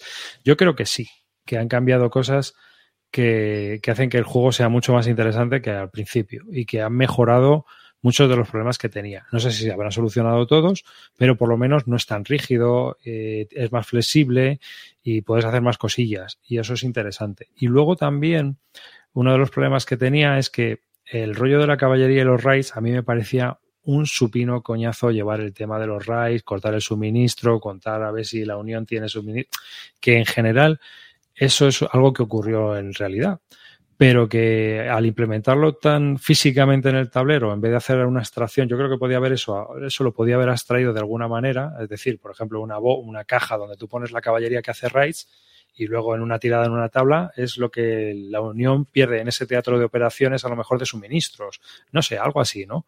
Hmm. En cambio, tú vas como jugando al gato y al ratón con la caballería, cortando los suministros eh, de, las distintas unidades. Y eso a mí se me hacía un poco pesado, pero bueno, yo que sé, también irán gustos. A ver, el juego como tal es interesante y funciona bien. Tiene un sistema ahí de activaciones y tal, con dos dados como el Civil War, tiene unas cartas de apoyo, tiene cosas muy curiosas, pero que en general a mí me parecía que la primera edición, sobre todo, y la segunda, estaban muy, muy, muy dirigidas a que el confederado pues tenía que hacer lo que tenía que hacer o palmaba. Ya. Y ya está. ¿Y, ha cambiado algo? Que sí, que sí. En la tercera edición han cambiado reglas y han cambiado cosas. Yo creo que mm, puede que hayan arreglado todo. El desarrollador es muy activo en consigo y eso a mí me ha gustado. Que el desarrollador es muy activo, está muy pendiente, resuelve todas las dudas, tiene en consideración las opiniones de los demás, la gente que ha jugado partidas. El tío es muy activo. Entonces, ha metido mano pues este, este juego yo creo que Simonich ya se ha totalmente desligado de él. O sea, Simonich firma, digamos, el papel de, vale, los cambios los acepto, pero que realmente es el desarrollador el que está llevando todo el peso del juego ahora mismo. Que a mí me parece que yo creo que ya en BGG tenían que poner una casi igual que hay diseñador, desarrollador.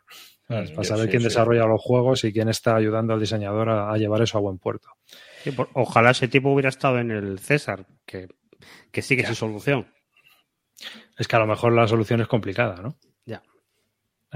es que lo mismo a lo mejor el juego solución, solución como tal no tiene. Pues este, yo creo que en este voy a caer, ¿eh?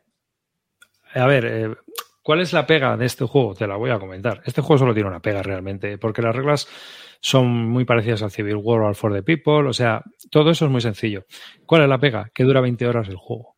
Es decir, si no juegas un escenario y quieres jugar la campaña, son 5 o 6 sesiones. Ya. Cuidado, normalmente en 1863 se suele acabar el juego, ¿eh? La guerra no llega. Es difícil que la llegue. Por lo menos lo que yo he jugado. No será con la tercera edición, pero con lo que yo he jugado es difícil que el juego pase de 63. sesiones, ¿eh? Hostia, es mucho, ¿eh? Es una campaña muy tocha, tío. Ese es el problema que yo le veo a este juego. Que es un juego muy largo. Muy largo. 360 minutos pone aquí, pero vamos, ni de coña. No, no. Esto se va a, esto se va a las 20 horas. O sea que. Un día entero. ¿Te acuerdas? Un día entero y ya está. A tope. A tope. Pero bueno, también puedes jugar por escenarios. Puedes jugar, por ejemplo, 1861, a lo mejor le juegas la primera vez para ver qué tal, pero realmente 1861 hay poca chicha porque no había ni movilización. Hasta 1862 no empieza el festival. Entonces yo creo que puedes empezar perfectamente en 1862 y saltarte todo ese preámbulo de, de Bull Run y, y un poco la lucha en el Mississippi y tal, porque ¿para qué? ¿Arriba es este o el For the People? For the People. Yo For the People. Primero porque se acaba antes. Segundo porque es más loco. Y, y tiene en consideración, a ver, este es un juego estratégico operacional. El otro, el rollo tiene también el rollo político. A mí me parece que es más entretenido. En te pueden tocar cartas que te hacen cosas diferentes. A mí es que cada partida es un mundo. A mí me encanta y, el Y este siempre lleva la misma historia. Luego sí, no a lo mejor tú decides eh, la parte del oeste, pues en vez de bajar por aquí, ahora voy a bajar por el otro lado. No te digo yo que no. Hay muchas decisiones de ese tipo operacionales, pero que al final, pues vas a hacer lo que tienes que hacer. Entonces, y bueno, jugar al gato y el ratón en el Senandoa con Jason y con Lee contra los unionistas. O sea que, pero que es muy, muy, muy militar y bueno, pues For the People tiene una capa de, política que a mí me parece divertida en este caso y muy loca. Entonces puedes hacer cosas más locas que aquí. Voy a hacer lo que, lo que propone Pala de jugar este juego y cada combate sacar el, el grandes campañas. Entonces hacerlo mucho más dinámico. Mm. pero en grandes campañas, cuando tengas la batalla, entonces sacas el de grandes batallas de la Guerra Civil Americana y juegas la batalla con, el táctico o con el Blind Swords. Venga. Claro, y luego si quieres puedes jugar una parte de la batalla con el nuevo juego que también ha sacado Compass, que se lo ha comprado yo, por cierto. Lo vi el otro día en el Telegram, que Me es habló, el, me habló de él. el Brothers at War 1862, que me parece que son cuatro batallas o ¿cuántas batallas son? Sí, cuatro batallas, cuatro cachos de batalla, porque realmente es a nivel de brigada, así que digamos que lleva un- una escala un poco de juego de miniaturas, de, Hmm. o sea que, que estaba curiosete. Y bueno, estuve mirando las reglas, no parecen muy difíciles. Se basan mucho, pues eso, a nivel de brigada, pero no es un grandes batallas de la Guerra Civil Americana. Es, es un juego que se ve mucho, mucho más ligero. Lo que pasa del es que- YOL, pero no le hice ni caso. Ya, pero es que son 95 porrazos, tronco. Hostia, no sé, era tan caro. 95 O sea, claro. porrazos. Es el sencillito, ¿eh? Lo que me contó que era algo sencillito y Sí, tal. sí, no es difícil, no, no parece muy difícil y, y puede ser bastante interesante. Eh, echa para atrás eso, el precio tan bestia que tiene, aunque bueno, son cuatro juegos en uno. Si te pones a pensarlo, al final, cuatro folios, también son 20 pavos cada folio de Decision Games, por ejemplo, pues bueno, pues aquí tienes cuatro juegos por 95 pavos. Oye, ¿qué pasó con los juegos de, de, de Mark Herman también, de estos, que como el de Gettysburg, El- que sacó el la Level C3P? Fury. Eso está en, en desarrollo todavía, ¿no? Según tengo entendido. Eh, se- creo que se está reutilizado porque se murió el tipo que hacía los mapas. Ah, Sí, claro, el Richard. Barber. El- Pero, pero los, había los había hecho, pero si tiene que hacer cambios, pues tendrá que esperar a ver qué hace con esas cosas. Pero sí está, está en desarrollo. Bueno, yo creo que. A ver. Va a ser hora de preparar el sorteo del Santa Cruz, ¿no te parece, Río? Dale, A ver, vamos a hacer también una frasecita como en... ¿qué, qué frase vamos a escoger? Hostia, ni puta idea. Asterisco brazo de Nelson. Yo he puesto asterisco, yo he puesto manco, Manco. ¿vale? Pero bueno, ahora lo pongo. Pero antes. Hemos tenido dos años para mejorar el sistema, ¿eh? No, no, eh, el sistema que tenemos ahora está bastante guay. ¿Sabes? El sistema que tenemos ahora está bastante guay. Voy a compartir la pantallita. Amarillo, como pongas manco, te amputo el brazo. Cuidado, hay que ponerlo de una manera especial, no va a ser todo tan fácil, ¿eh? Aquí está. A ver, que lo ponemos. Ah. Aquí. Manco. Manco con cerrando. Sí, ya se lo sabían todos. Estaban todos poniendo ya ambón. Vosotros hablar, que yo solo voy a estar atento a si amarillo pone manco. Sí, Mira el mamón, ya lo- ya, ya ha ha puesto. Ya lo ha puesto. Es que Cuatro participantes. Venga, animaos, que es un Santa Cruz que es difícil de conseguir. Bueno, por, por 27 eurillos lo tenéis, pero oye, esto Mientras es la- gratis. Mientras la gente pone lo de Manco, había preguntado antes un oyente eh, que qué tal el Almoraviz. Yo, yo no lo he jugado, pero gente que, sí. lo ha, gente que lo ha jugado dice que complejo, complejo en cuanto que todo el tema de gestión de taifas y tal, que es más, más complejo que lo que era el, el, el Nevsky. Aunque mi experiencia de haberlo jugado solo un par de turnitos ahí en las, en las, en las jornadas me pareció mucho más sencillo por el tema de la logística, pero parece que luego, luego la campaña entera tiene, tiene su ¿eh? historia. Saber manejar al, al árabe, sobre todo, saber manejar bien el tema de las taifas y tal. O sea que bueno, da- parece que tiene un puntito más de profundidad quizá que Nevsky. No tanto en el tema de la logística, sino todo lo que es en el tema político de gestión de las taifas. Yo me lo. A mí es un juego que sí me lo quiero pillar, pero lo que pasa es que me voy a esperar al de NAC. Pero cuánto tam- también dura mogollón, ¿no? O sea, este se nos va también de hora. Hombre, es que Nevsky, pues, una partida entera de Nevsky se te puede ir a 5 o 6 horas tranquilamente. oye, hay gente poniendo manco y esto no sube de participantes, ¿eh? Seguro que va bien. Bueno, es que si voy a- pone. Voy a, voy a poner yo. Venga, ponlo. Ahora te toca. Bueno, si te toca le volvemos a dar y ya está. Vale, pongo yo también. Para nada. Mira, pues no sube, tío. Sí, sube, ha subido a 16 ya. Ah, vale, es que, vale, sí, voy, voy. Estaba mirando en el Twitch. Es que sabes qué pasa, que la suscripción se la dan a, a otros. Entonces, nosotros. Ah, no. acordaros, Ah. de la suscripción, tenéis que estar suscritos para. Creo Y que Zukov más. ha puesto 15 mancos. Zukov, ya vale. Entra con otra cuenta y pone manco también, ¿no? bueno, pues vamos a dar un par de minutillos más y, le damos. Bueno, Santa Cruz, eh, 1797, es un juego de bélica tercera third generation que es de Iván Cáceres. La mecánica es muy interesante porque mm, eh, es un juego de bloques. Realmente los españoles tienen nueve bloques y los ingleses tienen doce. Es un juego muy sencillito, muy ligero y la verdad es que funciona bastante bien. Y él metió una mecánica que es que en vez de tirar eh, los juegos de bloques típicos, cada bloque tiene un lado y unos puntos de fuerza. Entonces, dependiendo de los puntos de fuerza, tiras tantos dados. Pero Iván lo cambió, lo hizo más sencillo. Tiras simplemente un dado por cada uno de los bloques y el que más puntos de fuerzas tenga, pues tira un dado más. Y la verdad es que en el jueguecillo funciona bastante bien. Y es el sistema que también utiliza Bob Manstein Triumph, que Paco Ronco ha implementado en este y que también está haciendo de la ciudad universitaria para NAC. Así que, bueno, pues nada, hoy participa poca gente de Río, no ha tenido éxito esto. No, no eh, a lo mejor es un juego que también tiene la gente, vamos.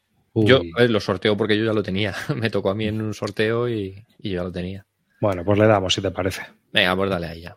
Venga, Vamos que podemos, podemos tocar Caíno y yo. ¿Tú también te has metido? Sí. Para ver si subía. Mira, ya pasé por ahí. Yo no. Uy. ¡Ah! me- Fantastic Javi. Venga. Pues la toca Fantastic Javi. Enhorabuena. Ahí está. Venga ahí, chaval. Para que desestrese el Fields of Fire. Sí, totalmente, ¿eh? Bueno, pues para allá que te va, Fantastic Javi. Pues nada, enhorabuena, Fantastic Javi. Te ha tocado. Y con Sí, el dibujo de una pollita en el mapa. A ver, espera.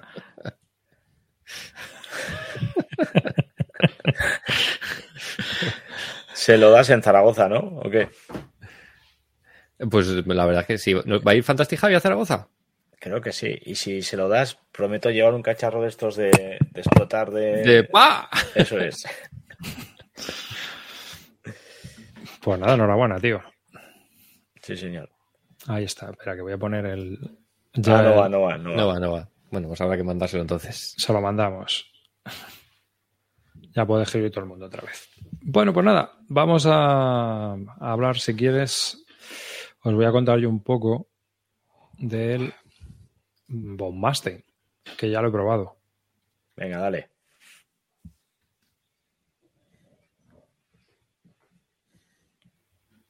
Bombasting Triumph 2022. Es un juego publicado por NAC Wargames. El diseñador es Francisco Ronco, artista Iván Cáceres y bueno, pues es un juego de uno a dos jugadores, mejor dos, efectivamente mejor dos. Es un juego que eh, trata del asedio de, Se- de Sebastopol y de Crimea en 1942. Es el primer asedio. Es un juego de bloques, muy sencillo, en una dificultad de nivel 2 en la escala de NAC. ¿eh? Y bueno, pues yo hice unas fotos que lo que voy a hacer es. eh, os lo voy a enseñar aquí también. Uy, espérate. Con musiquilla y todo me ha salido. Qué cosas. Bueno, pues en este juego, que es un juego de bloques, el, el alemán empieza rodeando toda la parte soviética y tampoco, aunque acumuló fuerzas después de un intento fallido, acumuló un mogollón de fuerzas para intentar asaltar las defensas de Sebastopol. El caso es que después de acumular fuerzas en el juego, tampoco te quedas tú que está muy claro por dónde tienes que ir. Esa es una de las cosas que tiene. El juego tiene, digamos, que puedes decidir varios caminos, aunque yo me imagino que después de jugar varias partidas, pues uno ya tiene más o menos la estrategia más, mm, definida. El juego tiene una producción soberbia, soberbia, o sea, es brutal, brutal. Todos los componentes que trae, el tablero, las cartas, eh, fichas, los dados, o sea, todo. Es impresionante. Y luego el juego, ya, ya os digo, no es nada difícil de jugar. Es un juego muy sencillo y muy rápido. En dos o tres horas se juega. Esas son sus virtudes, que es un juego que puedes jugar con cualquiera y que puedes enseguida estar a tope. Eh, ¿Qué pegas puede tener? Bueno, pues como todo tiene pegas. A mí hay un par de cosillas que no es que eh, sean, o sea, en cuanto, por ejemplo, al diseño, que eh, pueden ser un poco problemáticas. Yo tengo un problema, por ejemplo, en el tablero, viene un, sist- un- viene donde se colocan las cartas, donde se colocan los apoyos y tal, y el problema está en que en el tablero está dibujado de la misma manera como son los counters de verdad. Entonces hay veces que yo miraba, y esto se debe a que ya tengo casi 50 años, no tenía yo claro si lo que estaba viendo era el counter de verdad que estaba allí colocado o directamente era el dibujo del tablero. Entonces, a veces tenía que mirar más fijamente o sea, una chorrada, ¿vale? Pero que bueno, que es una cosa que, que a mí, que a mí pues dije, por buscarle una pega. Y luego, en general, pues bueno, yo creo que es un juego que está muy dirigido a gente nueva. Es decir, creo que gente que quiera jugar un wargame ligero, que no tenga mucho tiempo, que tenga alguien con el que pueda jugarlo y le apetezca, pues es un juego que en dos o tres horas te lo ventilas. En eso es muy recomendable. Creo que es el, público objetivo de este juego. Gronnars eh, veteranos, pues no sé, yo creo que se les va a quedar corto.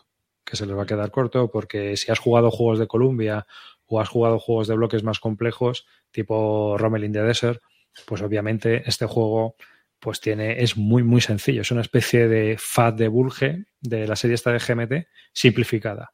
Tienes assets, tienes cartitas para darle color al, asunto, pero obviamente mm, yo creo que, para mucha gente se le va, veterana se le puede quedar corto. No sé, si tenéis eh, alguna pregunta. ¿Cuánto se parece al, Santa Cruz en cuanto al sistema? Las mecánicas son muy similares. Son muy, muy similares. O sea, tienes eh, las cartas que te, da, te permiten atacar o te permiten hacer apoyos o te permiten, pues lo mismo. Y luego eh, el combate es igual. El combate es igual. O sea que cartas hay distintos tipos. Y si has jugado, por ejemplo, al Santa Cruz, es, es, fácil que pasar a jugar este juego. Sí, sí, sí. Sí, ya te digo que como reglas, a mí me parece que no tiene mucha complicación. O sea, yo creo que es un juego joder, que y además tiene cosas muy interesantes también, ¿no? Porque cuando te pones a leer las reglas, que por cierto vienen en inglés y en español, eh, cuando te pones a leer las reglas, hay un montón de notas de diseños históricas que ha escrito Ronco sobre por qué ha tomado ciertas decisiones y está muy bien, ¿eh? O sea, aunque no vayas a comprarte el juego, yo creo que merece la pena leérselo para ver por qué Ronco ha tomado estas decisiones de diseño, por qué ha mm. hecho lo que ha hecho. una, consulta que tengo es que eh, el asunto de que se haga un Segunda Guerra Mundial con bloques, eh, existe niebla de guerra, las unidades son tan diferentes como para que te enfoque el juego de una manera que tengas ahí mm. una. No, lo que no sabes muy bien, a ver, tú sabes que va a haber ahí una división, porque tú puedes mover por divisiones o puedes mover. Que también hay gente que se ha quejado de eso, porque si tú, por ejemplo, eh, mueves por, por divisiones, tienes que mm. confiar un poco en lo que los bloques que no estás viendo sean de la misma división. Es decir, que el otro jugador no te la esté pegando. ¿Vale? Pero bueno, o sea, se supone que vas a jugar con caballeros. No sé, en un campeonato con, el oponente del Marcus, este del ajedrez, ¿no? Con mm. sondas anales. anales. Sino que, bueno, que vas a jugar con alguien que, coño, vas a jugar para divertirte. Entonces, pues esa es una historia.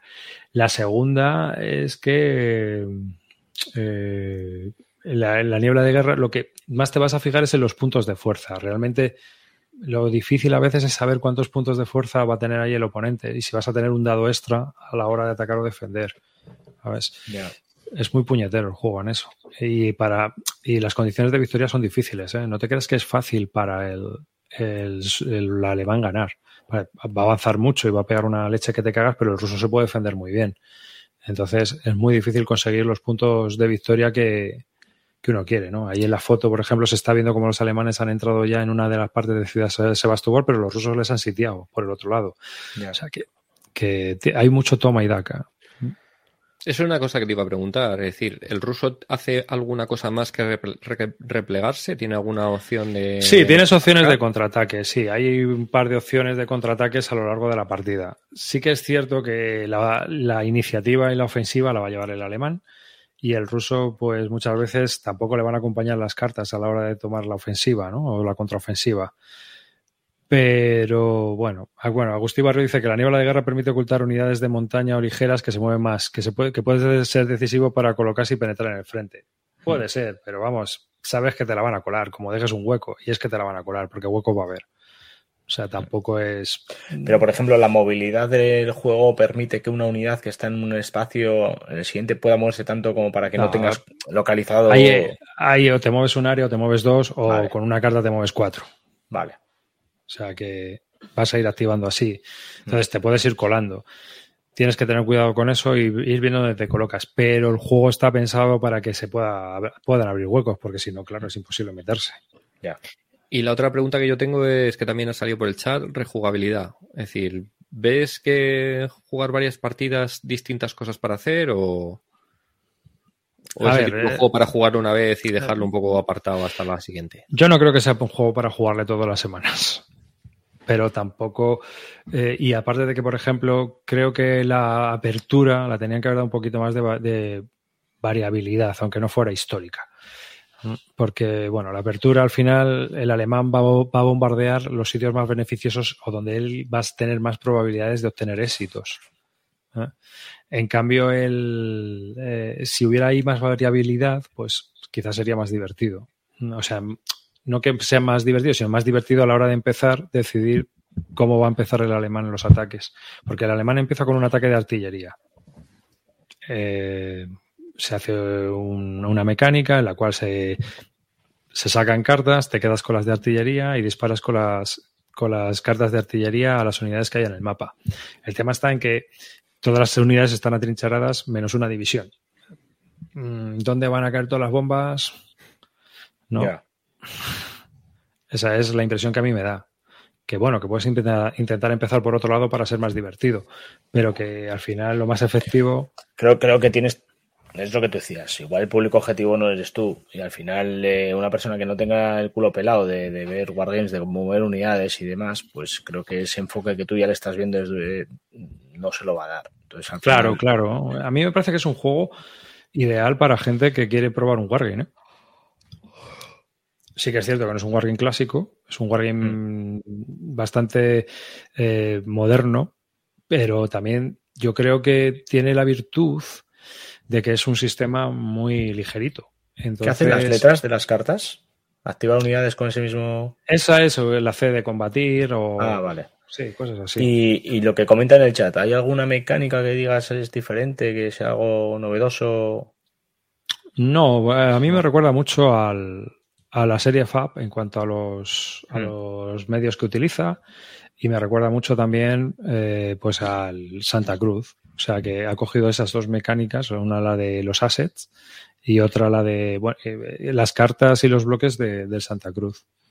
Entonces, bueno, pues vas haciendo todo eso durante la partida para intentar cumplir los objetivos y conseguir puntos de victoria en el mapa. Luego hay baterías de costeras de los soviéticos, eh, hay también unos aeródromos que te permiten derribar a los apoyos de unos y otros y jugar interrupts como cartas. Y claro, el juego al final, como dura tan poquito, pues es un juego bastante fresquito en ese aspecto. ¿Mm? Pero yo vuelvo a decirlo, no creo que sea un juego para veteranos. A no ser que quieras algo ligero para jugar con alguien. Ya. ¿Mm?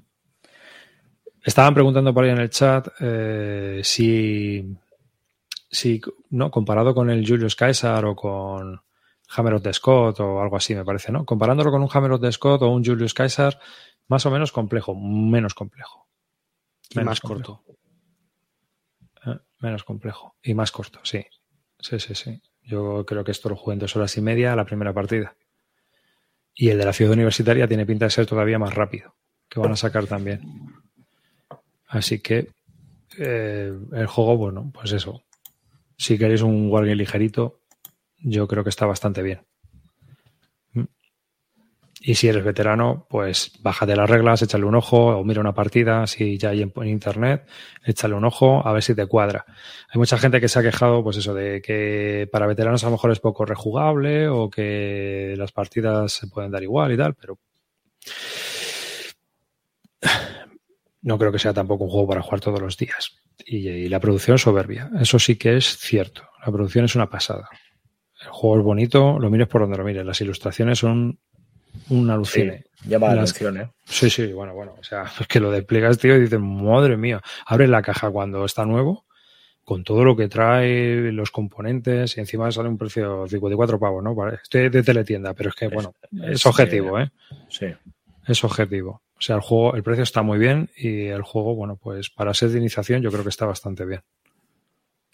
La presentación oficial fue en Las Bellota, que ya tenían ahí una muestra y, y llamaba la atención.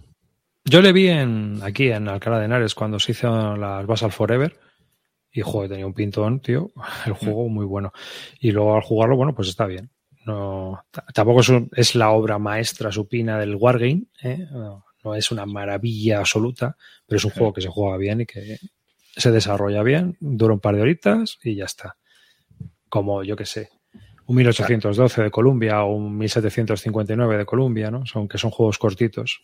Tablero montado, ¿no? algo. Sí, sí, sí. Sí, sí, sí. Bueno, Y luego, pues eso, que tienes que jugar con los H's, el alemán tiene ingenieros, el otro también tiene unidades antitanque. Hay un poco ahí de, de faroleillo que se puede dar. ¿ese se va a sortear?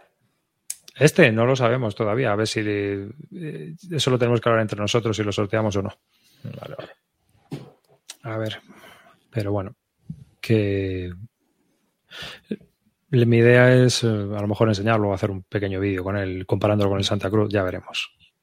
Muy A mí una cosa que me, me llama un poco la atención y es que Paco Rocco, teniendo su propia editorial de Wargames, saque un juego con NAC. Es una Bueno, una, hay una cosa que yo creo que es muy sencilla y es que mm, yo hago el juego y tú lo produces y me quito todo ese marrón de encima. Sí, sí, sí. Ya.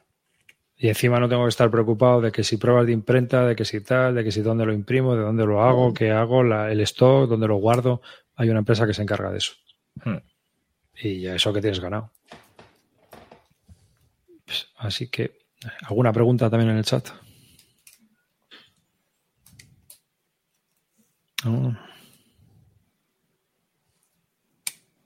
Hammer of the Scots. Bueno, Hammer of the Scots y Julius Caesar eh, sí son más complejos, he comentado. Y poco más. Al que le gusten los bloques, pues que lo tenga en cuenta. Ahora, eso sí, la mecánica, eh, esta del Santa Cruz, mm, incido en que a lo mejor para un veterano se le queda corta, ¿eh? O alguien que tenga más experiencia con Wargames o con Wargames de bloques, puede que a lo mejor que se mire bien cómo funciona el juego, el combate y todo esto, porque es bastante ligero, ¿eh? Esa es la única historia. ¿Qué le habéis dado vosotros? Que comente algo. Pues yo estoy empezando GTS. GTS, ostras, tío, qué sencillo. Bueno, a ver, no me está pareciendo. A ver, No es difícil. compares, no me parece difícil. ¿Por cuál estás empezando? ¿Por eh, la Operación Mercury o alguno de estos? Mm, El que está ahora, el. eh, El Race to Bastón. el resto bastón. Y, y bueno, de primeras, a ver, lo que estoy viendo, no sé si va a ser una serie que, que vaya a seguir indagando más, o sea, quiero decir que el resto bastón lo voy a jugar y tal. Eh, he hecho nada, ¿eh? o sea, lo que he hecho es yo en solitario desplegarlo, por vas al jugar me- medio turno y leerme las reglas y demás. O sea, estoy en, esa, en ese, en ese, en ese, en ese perfil todavía. Pero lo que veo dentro de, de- de la serie, pues eh, me gustan muchas cosas de las que estoy viendo, pero tiene detalles como las diferentes tipos de formación son un poco chocho. El asunto de que eh, tengas que gastar puntos de comando en algunos momentos en los que tienes que activar una unidad de determinada manera, pero si la activas de otra no, tenía, no tienes que activarlo, no tienes que gastarlo, perdón. Entonces, ese pequeño follón eh, se, se entiende fácil, pero no le veo, no le veo el, el motivo. No entiendo el motivo. De, vosotros habéis jugado también, ¿no? A GTS. Creo que Río lo ha jugado. Sí. ¿No? Sí, Entonces, sí, eh, para que entendáis cómo funciona, tú sacas un cheat y los cheats pueden ser de división o de, o de cuerpo, ¿no? Eh, Bueno, no, son de. O, bueno, depende del juego, pero de batallón o de división. De, de, de- de división. Bueno, tú cuando sacas un- una división, activas una primera activación o una segunda activación. Lo mismo cuando sacas el de batallón. Pero cuando sacas la diferencia entre uno u otro es que el de batallón no te permite, o el de, o no sé si es el de, bata- el de batallón o el de división, no te permite hacer porque determinada- depende, depende de cada juego, pueden ser distintos tamaños. No, pero vale, pero no te permite hacer unas determinadas acciones como eh, combatir en una primera Sí. activación Eso es. y te deja en una segunda siempre y cuando gastes una serie Gaste de puntos que tienen asignadas las unidades. Vale, sin embargo, si tú sacas el otro cheat, sí te permite activar eh, pegándote sin necesidad de gastar nada en la primera activación. Entonces, eh, no termino de entender este, Yo- este, este Yo te cuento ¿no? un poco lo que hay en mi cabeza detrás de esa idea. Es decir, tú eh, normalmente eh, el chip de división tú lo puedes comprar o entra directamente la taza en cada turno, ¿vale? Porque este es un juego en el que tú tienes una serie de puntos, cada turno eh, tiras unos dados y eso te va sumando puntos de, puntos de mando, ¿no? Entonces tú cada vez que quieres hacer, comprar eh, un cheat, por ejemplo, o sea, los, los cheats al principio del turno no todos entran en la taza, entran una serie de cheats definidos, a lo mejor te puede entrar el de la división siempre, pero si tú quieres eh, que te entre uno de una formación, tienes que pagarlo aparte. Eh, entonces la historia es, eh, la activación de la formación como tal es más potente que la división porque has tenido que pagar por ella. Correcto. bueno, pues entonces es cuando tú activas, digamos que activa la división no te cuesta nada per se, eh, comprar el la división, pero te limita mucho más las cosas que puedes hacer. No puedes atacar en la primera activación, solo puedes atacar en la segunda activación, tienes que pagar por ello por cada unidad distinta, etcétera, etcétera. Yo creo que simplemente es un tema de, la gestión un poco económica, de que cuando tú quieres eh, hacer algo con una formación en una parte del mapa, pues tienes que comprar ese cheat. Y ese cheat te va a costar una serie de puntos de comando o de dispatch. Yo es que me hago un poco de lío porque este juego, esta serie y la serie que tiene eh, de CSS, eh, es prácticamente lo mismo, son hermanas, pero luego los, conceptos cambian un poco, entonces siempre me lío. Entonces yo lo entiendo que es por eso, simplemente es un poco la forma de, la pues economía que tiene el pues juego para hablar de las activaciones. Pues tiene, tiene, el juego tiene, tiene muy buena pinta, tiene, no me parece muy complicado, el mapa es pequeño, es muy accesible, tiene, eh, no tiene una, densidad de counters muy grande. Eh, las acciones que tiene son bastante limitadas. No me parece una locura aprender a jugar a esto. Eh, aunque cuando lo abras veas dos millones de mapas y dos millones de counters, eh, la densidad de counters viene dada por la densidad de escenarios y de, posibilidades que te da el juego, más allá de que cuando juegues cualquier escenario suelen ser bastante comedidos. pero esos detalles de lo que te estoy explicando, que sí, que tendrá esa explicación. Pero cuando estoy cuando cuando lo estoy viendo en el mapa no me genera una sensación eh, elegante, ¿no? No, no me parece una forma de, resolverlo limpia. Es un detalle pequeño, ¿eh? ¿vale? Dentro de todo lo que es el juego. Y, es una primera impresión muy sesgada porque evidentemente no, no he podido profundizar. Pero, pero de primeras me pasa un poquito lo que, ahora me volverán a insultar por, por esto, pero me pasa un poquito lo que trataba de explicar el otro día cuando, cuando hablaba de la serie OCS. Y es que, eh, salvando muchísimo las distancias, porque nada tiene que ver con esa serie, pero cuando tú estás eh, más centrado en cómo... Vale, no, no tiene nada que ver, eh, insisto, pero cuando tú estás más centrado en las cosas externas del movimiento, en las cosas externas del ataque o de la gestión de las unidades, eh, a mí me saca un poquito del juego. Y en este caso mm, tengo la sensación de que me va a pasar también. Bueno, yo creo que eso es, en cuanto has jugado un par de turnos y ¿eh? interiorizas muy bien lo que puedes hacer con cada uno de los cheats, en cada de las primeras activaciones, sí que hay una tabla ahí que tienes que interiorizar un poco de cuándo puedo hacer labores de ingeniería, cuándo no puedo hacer labores de ingeniería, cuándo puedo disparar, cuándo no puedo disparar. Pero yo, mi, experiencia por lo menos es que en, dos turnos ya más o menos lo, lo, sabes. Puede ser. Yo creo que en este lo voy a poder salvar eso. Así como en OCS se me hizo insalvable ese salto, en este yo creo que, creo que es bastante más relajado ese, ese, asunto y que si consigo dominar esas, esas, acciones que se pueden hacer de determinada manera y, tal, y con una serie de gastos y tal, creo que, puede ser una serie interesante. Si salvo eso, estoy seguro de que me compro todos los que, todos los que han salido. ¿Cuánto, ¿Cuánto es el peaje de este? Eh, una locura. Creo que está a 160 con descuento. Muy accesible. Y es de los, baratos, ¿eh? Hmm. Si te vas a, al de las playas y tal. Sí, Gretes, de son 2.40 o algo así. Y el nuevo que viene de la playa de Omaha. No, de Utah, de Utah. Son 330. Ahora, eh, es, descomunal el, cantidad. En este viene menos, la verdad, pero en las de las playas, por ejemplo, es descomunal el cantidad de material que viene. Tengo aquí de desplegado, he terminado de clipear el juego entero, lo tengo desplegado aquí. Es una puta locura. A mí una de las cosas que me gusta mucho de este sistema es que aunque pueda ser Super Monster, porque si pones un ejemplo, por ejemplo, tienes alguna foto de Greatest Day, si tú quieres montar la campaña, pues no sé si son seis mapas, siete mapas, es una cosa descomunal de grande. Y, si juntas, por ejemplo, de los primeros que hubo, que era eh, todo lo que es eh, Market Garden, eh, puedes juntar dos juegos y es brutal. Pero eso es solo la playa de los ingleses, ¿vale?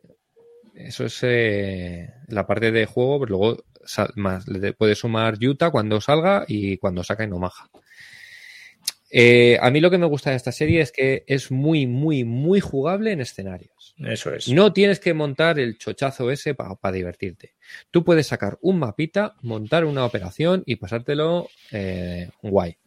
Tal es cual. decir, mm, me parece que es un juego que muy poquita gente va a poder jugar la campaña, más que nada por, por requerimientos de espacio, pero es un juego que yo creo que es como si te compraras, yo qué sé, eh, pues un juego que dentro vienen como 10 batallas, ¿no? Y son muy, muy jugables la- los escenarios. Y tienes muchos escenarios de pequeños, muchos escenarios de dos mapas, etcétera, etcétera. Entonces, para ese tipo muy, de cosas, y- la verdad es que muy rejugable también. O sea, el escenario más pequeño se puede rejugar muchas veces. Entonces la historia es eso, no tienes por qué asustarte de que sea un Mega Monster, porque no tienes por qué jugar el Mega Monster y puedes jugar los escenarios que me parecen bastante interesantes. Hombre, yo es que creo que la idea que puedes jugar el Mega Monster, pero lo suyo es lo que dices tú, jugar escenarios. En el club, por ejemplo, yo lo he visto desplegado este juego, ya he visto varias partidas, o sea que la gente lo juega. Pero claro, tiene que ser un juego de club. Si quieres jugar la campaña, es un juego de club. Race to Bastón, me parece que son cuatro El mapas. señor de la foto parece que acaba de pintar la, Sí. la habitación y ha dicho. ¿qué están haciendo aquí? Creo que el Race to Bastón son dos, ¿eh? Dos mapas. La campaña por lo menos son dos. Mm, no, me suena haberlo visto desplegado también en el club y haberlo visto más grande. Y luego, por ejemplo, eh, Sí, Operation mira, Agustín Mercury. confirma, dos. Dos. Operation Mercury, me parece que son cuatro. Lo que pasa es que los tienes que desplegar en vez de en forma, los tienes que desplegar a lo largo, porque eso es todo lo que es la costa de, Ya. de, de Creta. Hmm. Entonces, es, si lo quieres montar así, es un chochazo también que te cagas. Pero, por ejemplo, a mí Mercury a mí me encanta, porque tiene paracas, es súper loco. Eh, a mí me gusta mucho. A mí es un sistema que me gusta mucho. Creo que tiene ciertos, eh, tiene ciertos problemas en las reglas que cuando el diseñador se piró o le piraron, como mejor se dice, Adam Starweather, y se fue a hacer CSS, tuvo muy buenas ideas con algunas de las cosas que quería mejorar o hacerlas un poco más sencillas de... Por ejemplo, mí una cosa que no me gusta nada de este juego es que tienes como cinco tipos de artillerías distintas. Ya. Y cada una de las artillerías tiene una serie de formas de disparar y tal. Y, joder, al final, yo ahí sí que no veo la, la justificación de tener tantos tipos de artillería. No, no me da, no, no me parece. Entonces, por ejemplo, en los otros juegos eso se ha simplificado. Lo que pasa es que los juegos de CSS sufren de muy poco Desarrollo. muy poco desarrollo. Entonces, Tú- estos son tú- juegos, por ejemplo, que sí que tienen mucho desarrollo, lo que es el juego como tal, y tienen menos agujeros en el juego como tal. Pero las reglas, eh, a mí mm, casi te diría que me gusta un poquito más la idea de algunas de las cosas que se han implementado en, en CSS. ¿Vale? Por ejemplo, y- y hay qué- qué mecánicas de recomendar- fatiga. ¿Qué recomendarías antes? ¿Esto o, o Compass? Es que el problema de Compass es que. es ¿Cuánto que están- cuestan los de Compass? Pues por el estilo. Ah, sí, ¿eh? Están Los de, la las, los de las Marianas, yo creo que deben de estar alrededor entre 80 y 120, 140. Mon- Montelimar deben ser 130, 140. No, estoy, es que estoy mirando para arriba, los tengo ahí. Y luego han salido dos de guerra moderna. Ahora, bueno, uno salió que es el de Fulda Gap y ahora sale uno nuevo de, de Berlín. Eh, en el 85, en el 87 o algo así. Y uf, no sé, yo, yo me lo he pasado muy que- bien jugando estos juegos de- del Pacífico, pero, pero veo que, por ejemplo, hay uno del Frente del Este, que es el de, de Little Land, que, que yo creo que no está testeado ni mierdas. Ya. Ten en cuenta que son Ah. juegos muy grandes, son Monster, y, y hubo una época que este tío sacaba, si miras los años, eh, prácticamente uno por año. Entonces no puedes testear un Ya, Monster. No. Yo, una, una cosa, a ver, que quiero, quiero insistir, el juego, siendo, teniendo la opción de lo que dice Río, no creo que sea lo que más rente. Tienes un montón de escenarios y no es un juego difícil. O sea, no sé cuántas páginas de reglas tiene esto, pero no es nada, ninguna locura. Igual os acojona lo que dice Río, temas de artillerías y tal, tampoco es ninguna locura. O sea, quiero decir, hay artillerías que disparan de una manera, disparan de otra, pero que, que, que no hay una dificultad desmedida para jugar a esto. ¿eh? No, Pero, sí que, sí que, por ejemplo, GTS tiene el tema de que ahora han sacado la segunda edición de las reglas, pero no todos los juegos pueden jugarse con la segunda edición de las reglas, incluso la reimpresión que han hecho, ¿no?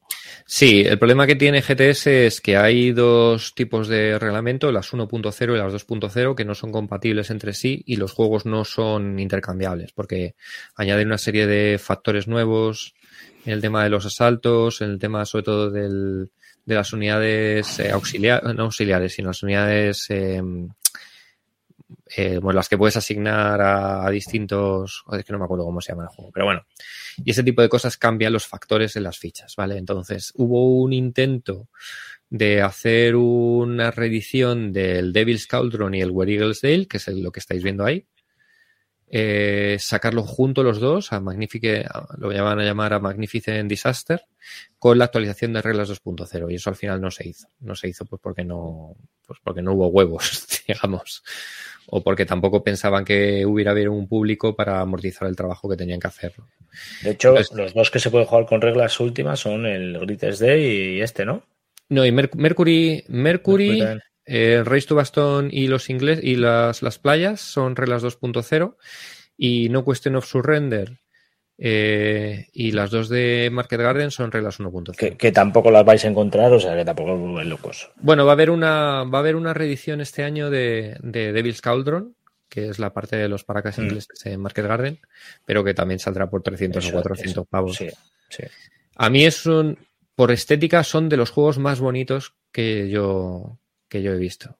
Sí, el, el arte el... de Scooby me parece magnífico. Sí, sí. En, sobre todo en Race to Bastón, que quizás los mapas son un poco más apagados, mm. tiene unos detalles de, de tridimensionalidad Exacto. acojonantes. Es Tienes que la sensación que, de ver las alturas. Está parece que estás mirando el mapa y parece que estás viendo con unas gafas mm. tridimensionales, viendo, es acojonante cómo lo logra. Los FCS que están hechos por Antonio Pinar también son, son estupendos. O sea, en ambas series tienes el, el, el, el grafismo de mapas y tal, son acojonantes. Son muy, muy, es... muy, muy bonitos. Ese es el que tengo ahora a mi derecha desplegado y efectivamente. Sí, es... si haces zoom en algunas partes de, de donde hay valles y tal, eh, joder, Fijaros. es que la tridimensionalidad, tío, yo, es que se.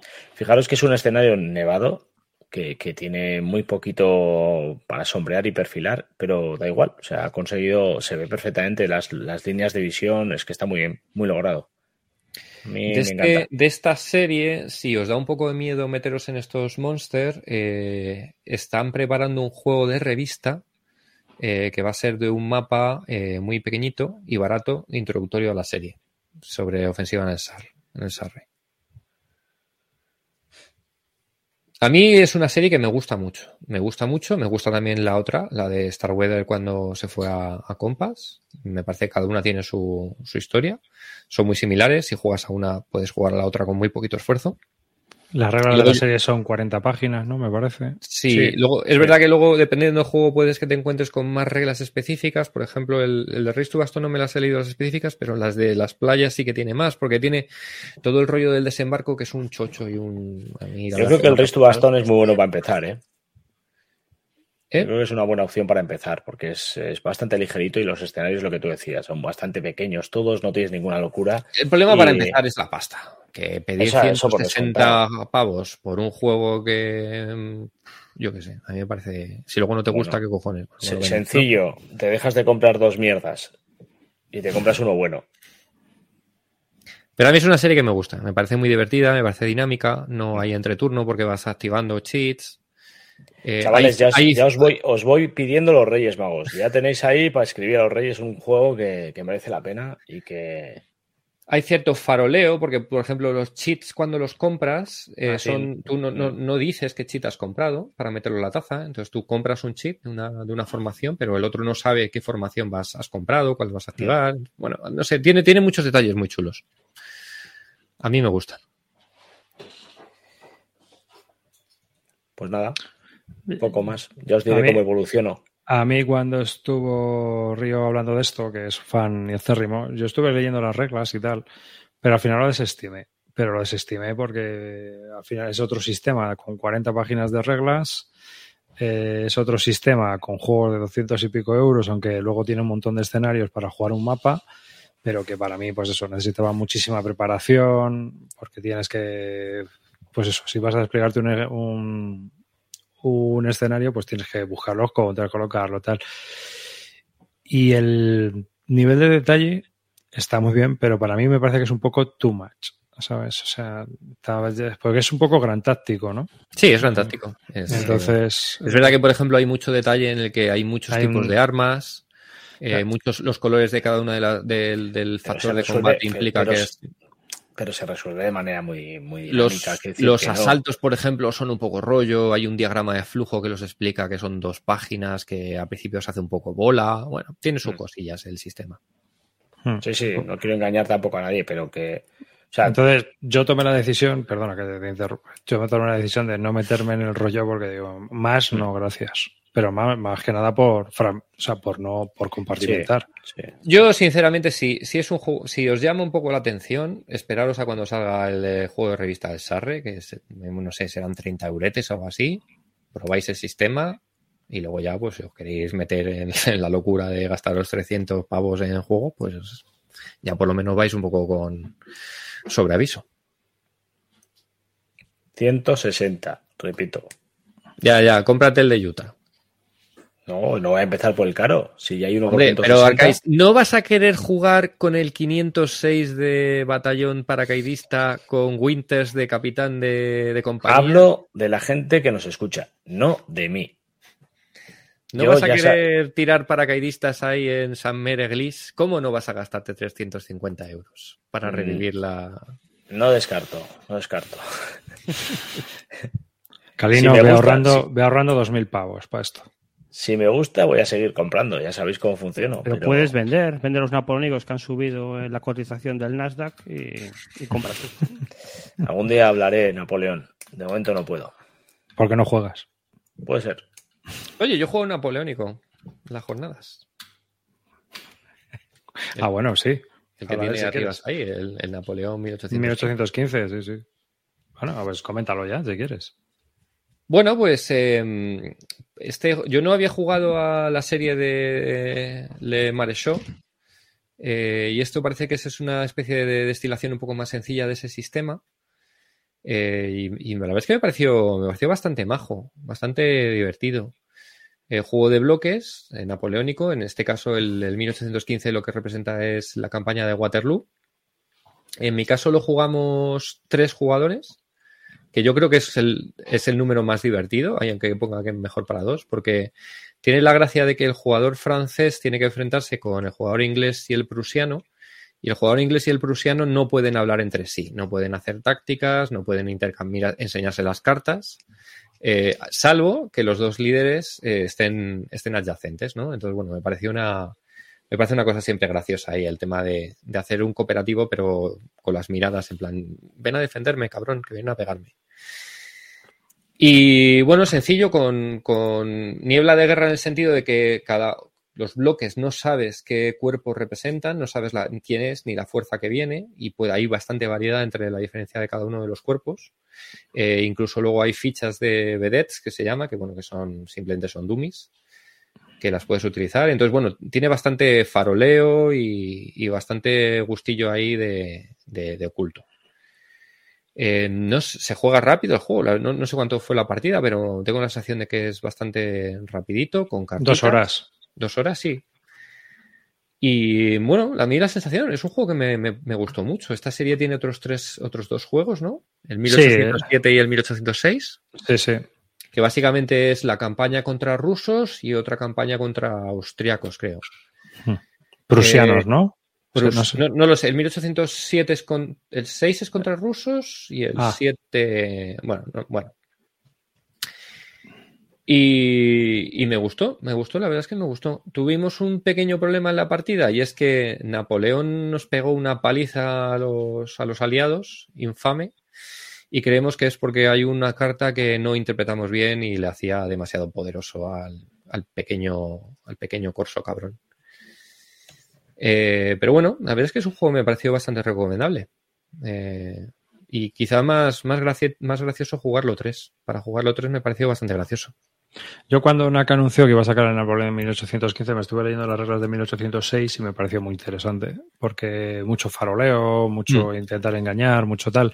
Y luego he estado leyendo que de los dos al final el que resulta mejor es el 1807 porque el 1806 como que al final tiene un poco de solución, ¿no? Es decir, al final siempre intentas hacer lo mismo con el francés pero que 1807, por ejemplo, está mucho me, tiene como mucha más variabilidad y este 1815, pues, por lo visto, está más redondeado, está más, más clavado. Así que bueno, me alegro mucho también de que se pueda conseguir en español, porque yo creo que es un juego que que no es difícil tampoco, porque NAC lo tiene también en nivel 2 de dificultad. No, no, no, a mí me lo explicó, yo no había jugado nunca, me lo explicaron, pues a lo mejor fue, no sé, 20 minutos de explicación antes de la partida y nos pusimos a jugar y tampoco generó mucho, muchas dudas durante la partida. Los componentes son muy euro, lo cual hace que sea muy accesible para un público que se quiera acercar también a este tipo de juegos. Las mecánicas son muy sencillas y mm, con mucho faroleo, no es un combate tan directo a lo mejor como otros wargames, o sea que yo creo que es un juego que, que puede ser muy, muy accesible también a un público generalista que quiera jugar una batalla de Waterloo. Sí, lo, lo único del, del, resto, el otro de la serie me han dicho que quizás a lo mejor, no sé si es el 6 o el 7, ya no, no me acuerdo exactamente, que, está un poco desbalanceado, que hay uno de los jugadores que siempre va, va, retirándose, no tiene mm. mucho que hacer, ¿vale? Pero en el de los rusos y en este sí que hay, hay posibilidades. Es prusianos, de, tío. No, en 1806 son los prusianos. ¿No son rusos? No. ¿El del 7 no son rusos? El del 7 puede que sean rusos. El del 7 son los rusos. ¿Seguro? Bueno, es lo que me contaron, la verdad es que no tengo ni idea, no he jugado este. Joder. Así que a mí me, me gustó, me gustó. Eh, me, lo que me ha dado ganas es de investigar más sí, sobre... Contra los rusos. Eso es. Me han dado más ganas de investigar sobre los juegos de, de, de Maresó, que son los juegos mm. un poco los, los padres. Los más complejos, ¿no? Que son padres. más complejos. Es parecido a esto, pero, pero, con un poquito de un puntito más de complejidad. El problema es que son, son juegos de revista, de la Vae Victis, oh. y que no son, no son tan sencillos de encontrar. ¿Vale? Sí, sí, hay, uno, hay, hay uno, ¿eh? Se estaba jugando, ¿no? En, en... Sí, ellos eh, se jugó en las Sturlúdicas, se jugó luego un, un, mm. un Maresó. Se juega que, con las, con las sillitas. El de Maresó se juega, este, se puede conseguir el 4, el de 2016, que es de Ludifolia de Ediciones. Es un folio y es la batalla de Talavera. Mm. Pero si veis el mapa, pues es mucho más complejo. Sí, sí, no, y este, las, yo por lo que estuve viendo la partida, tiene más, más historia. No hay cartitas. Eh, tiene más rollete. Hay gente, mira, este le ha maqueado con bloquecitos y todo como el otro juego. Mm. Ah, es buena idea, es verdad. En vez de jugar con sillitas, sí. puedes sí. poner los, puedes poner bloques. Sí, este juego pide sillitas, por ejemplo. Hmm. O sillazas. O sillazas. Así que me, a mí me ha gustado, me ha dado buen sabor de boca y me ha dado ganas de, de tener la oportunidad de jugar a alguno de, de la serie de Marisol. Eh, Marisol, en cuestión de dificultad. Por lo que yo estuve viendo, pues no sé, si a este le dan un 2, eh, no, no, estuve viendo la partida entera para ver todos los detalles. A este le dan un 3. Pues este, sí, un poquito más, quizás un pasito más, pero tampoco me pareció una locura, ¿eh? Ninguna locura, ¿no? No, ninguna locura. 2.50 uno y 3 el otro. Quizás un poquito más complicado saber jugar, porque mientras en el otro tú llevas un cuerpo entero, eh, en el juego, en el, en el de los, en los 1815, realmente los bloques gordos que se ven en el mapa representan un cuerpo con su general. Y luego tienes en lo que es el display aparte, tienes la fuerza que lleva cada uno de los cuerpos en cubitos. Cuando recibes bajas, simplemente vas quitando cubitos de cada cuerpo. Pero no son intercambiables. En el de Maresó, por ejemplo, digamos que cada cubito tú puedes moverlo independientemente y llevarlo a otro, a otro general. O sea, puedes hacer movimientos de, de grupos. Entonces, digamos, la, la, forma de jugar es un poco más compleja eh, porque tienes que tienes que organizarte más que mover un solo un bloque, pues tienes que ver a ver cómo vas moviendo todos los componentes que hay dentro de ese cubo grande. Entonces, quizás un poquito más complejo a la hora de saber jugar. Pero de reglas no me pareció, así de primeras no me pareció que tampoco fuera ninguna locura. Yo le quiero probar y. Venga y ya. a ver si... Sí, sí, Venga ya. yo este le quiero probar. Mira, hay una pregunta. ¿Y el 15 como actualización del viejo Napoleón de Columbia para jugar un Waterloo sencillo? ¿Puede funcionar para el mismo tipo pues, de público? Yo no he jugado el de Columbia, pero como Waterloo sencillo, a mí me parece que este juego es ideal. A mí es que el de Columbia mmm, tengo ya, un problema. que no te gusta, pero. No, no, pero tengo un problema porque es muy táctico. Pero nada más. Creo que es un a buen mí, juego, ¿eh? A mí me encanta. Te creo que es muy buen juego, no te voy a decir que no. A mí no me gusta porque al final siempre se decide todo en una batalla. Y, y si juegas con el despliegue, además, histórico, es más rollo. Yo creo que hay que jugar con el despliegue este cada uno a su bola y, y darle, a ver dónde este, acabas. Este juego, por ejemplo, también te digo que depende de si eres el típico amante del Napoleón y de la historicidad, pues no, ya, esto no es un ya. juego. Porque aquí, por ejemplo, vas a mover un bloque y lo primero que tienes que hacer es sacar una carta. Esa carta tiene un factor de movimiento que puede ir de 1 a 4.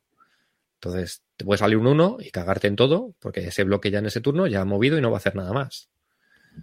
Y te puedes hacer ahí apelotonamientos entre los cuerpos, o sea que puede llegar a ser bastante loco, y, pero yo creo que también le puede dar una variabilidad a la partida que depende mucho de las cartas que saques de movimiento, etcétera, etcétera.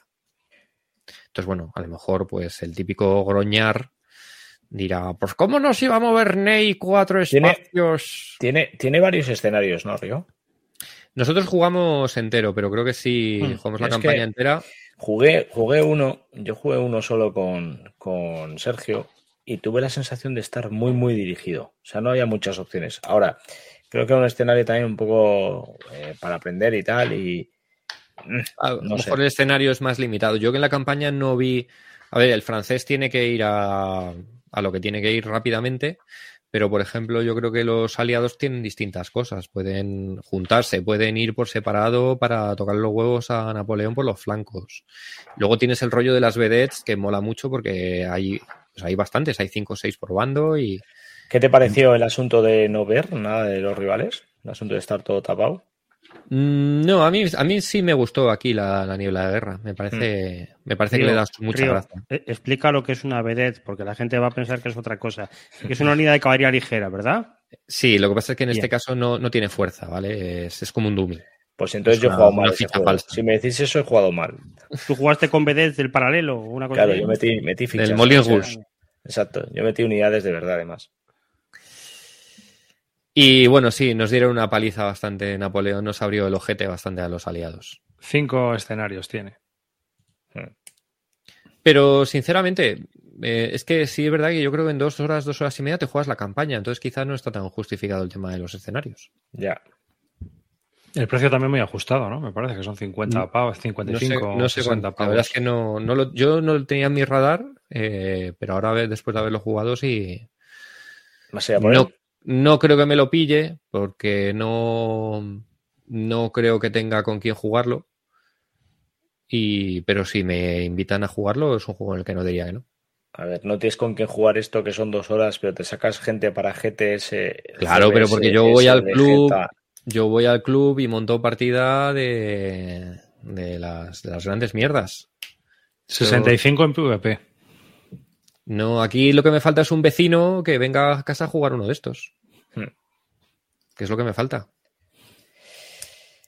Pues nada. Pero bueno, me pues- gustó, ¿eh? Mi, experiencia es positiva con el juego. Sí, no, tío, a mí así de vista tiene buena pinta.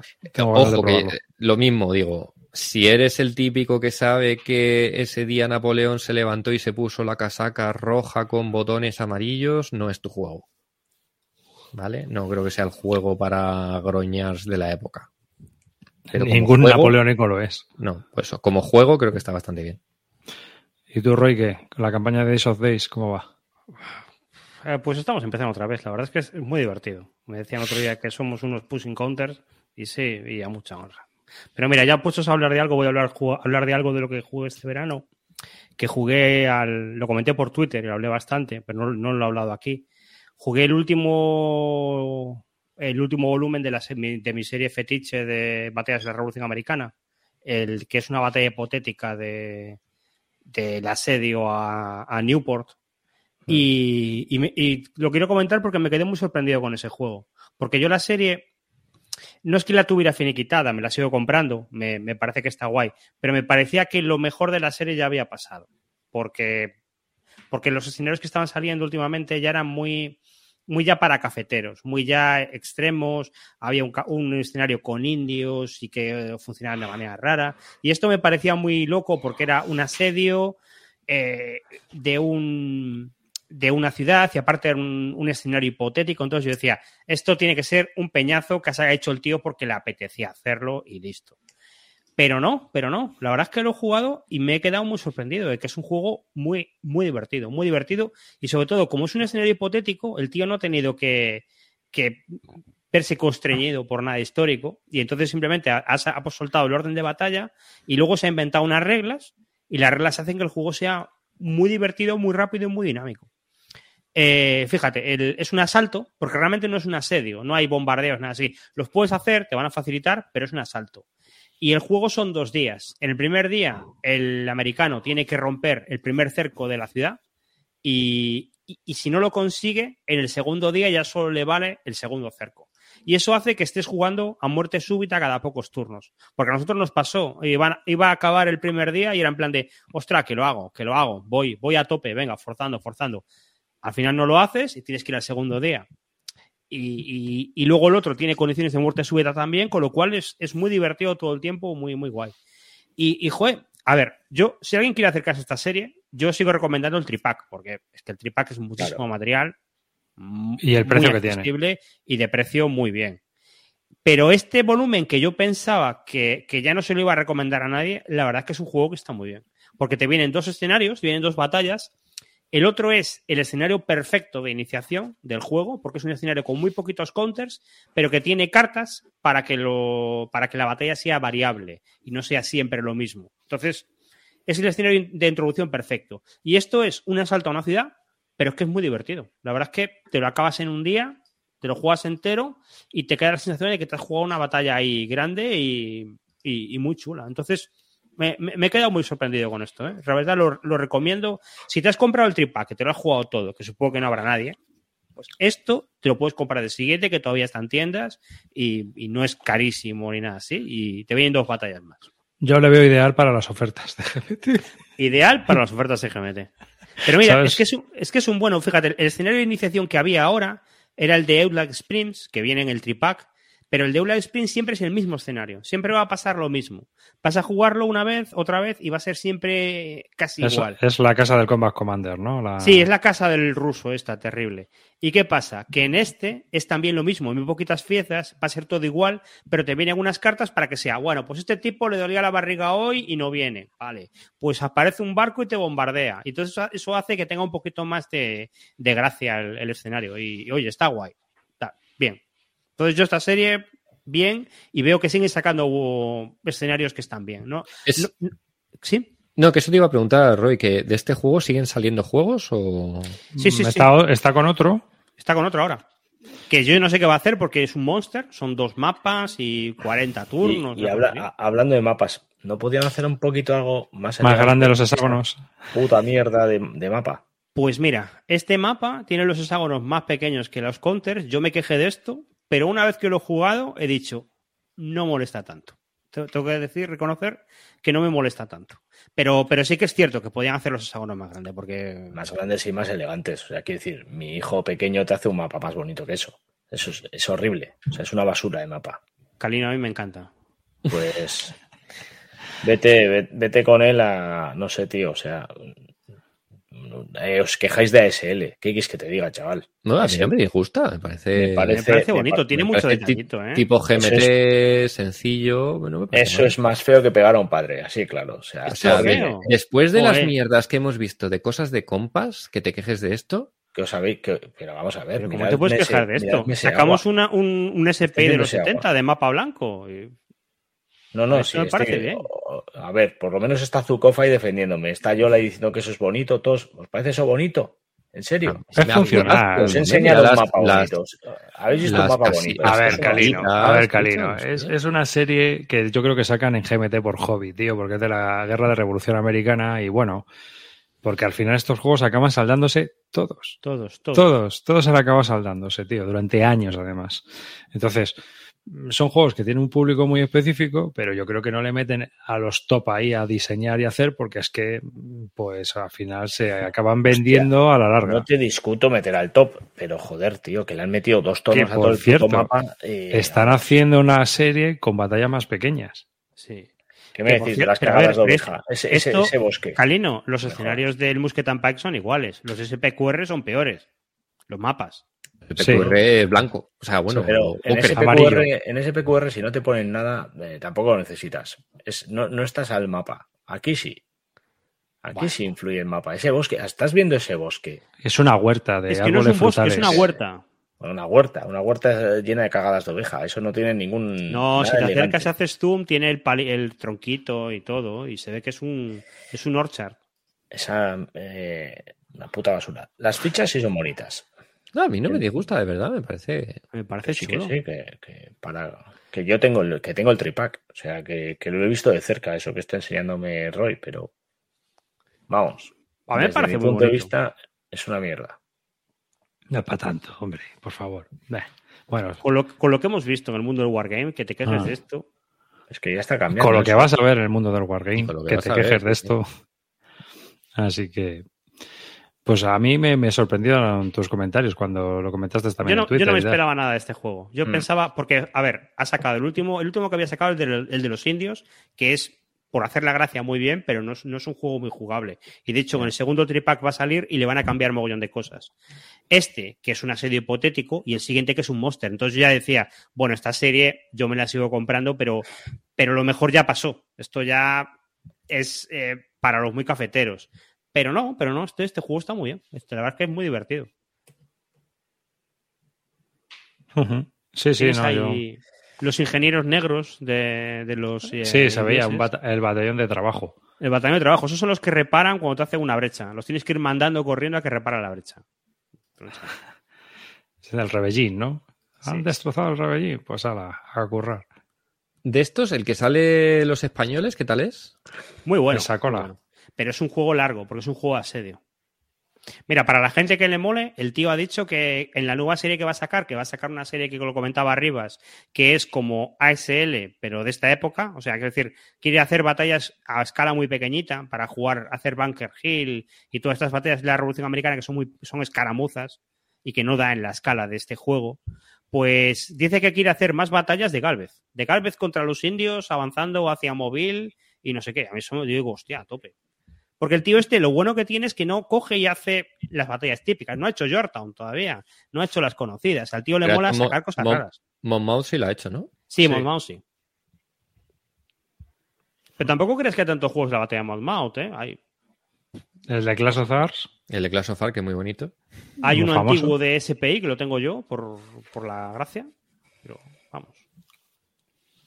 Y ya está. Y Saratoga, mira, como dice Joel, también está claro. A John le agarraste aquí el brazo y entró contigo a de huello, ¿no? Sí, sí, sí, sí. A ver, yo es la única serie que hago esta. A ver, porque yo soy un wargamero de baja intensidad, entonces a mí digo, esto me mola, el tema me mola mogollón. Bueno, pues voy a hacer una serie, me hago esta. Ya sabemos todos tu perfil de Wargamero. Yo sí, yo soy. Dice, Eh, dice no os más de metáis mi- con Roy, que le va a dar a veces, sí. Sí, sí, sí, sí. No os metáis Yo, yo Roy. animar me animo, luego a lo mejor no me gusta, pero. Ah, sí, y ojo, me sale más barato esto que comprarme el, el, el Devil's Cauldron, ¿eh? También. Yo creo que con un Devil's. Cauldron me compro todos. Es más, te Sí, compras un Julius Caesar, por ejemplo, y ya tienes ahí Devil Cauldron, eh, Warwick is There y Operación Mercury, todo junto ahí. Eso va ya también en gustos, pero bueno. Pues nada, yo creo que ya hasta aquí, chavales, este programa de Pis, de Pis Bélica, como nos dicen algunos. Así que, pues nada, un saludo a David Arribas. eh, hasta el próximo programa. Gracias por escucharnos, gracias por estar ahí. Y nos vemos. Y bueno, enhorabuena Fantastic Javi por haber ganado. Río, Pues nada, Fantasy Javi, te llevas esta pollita de regalo y que la disfrutes, que el juego está, está muy chulo. Roy, Yo no me alegro porque yo estaba en el, en el sorteo y me lo quitó de las manos. y Calino. Bueno, chavales, un placer como siempre. Una y cuarto, doce y cuarto de, de la noche, 75 personas escuchando. Espectacular. Adiós.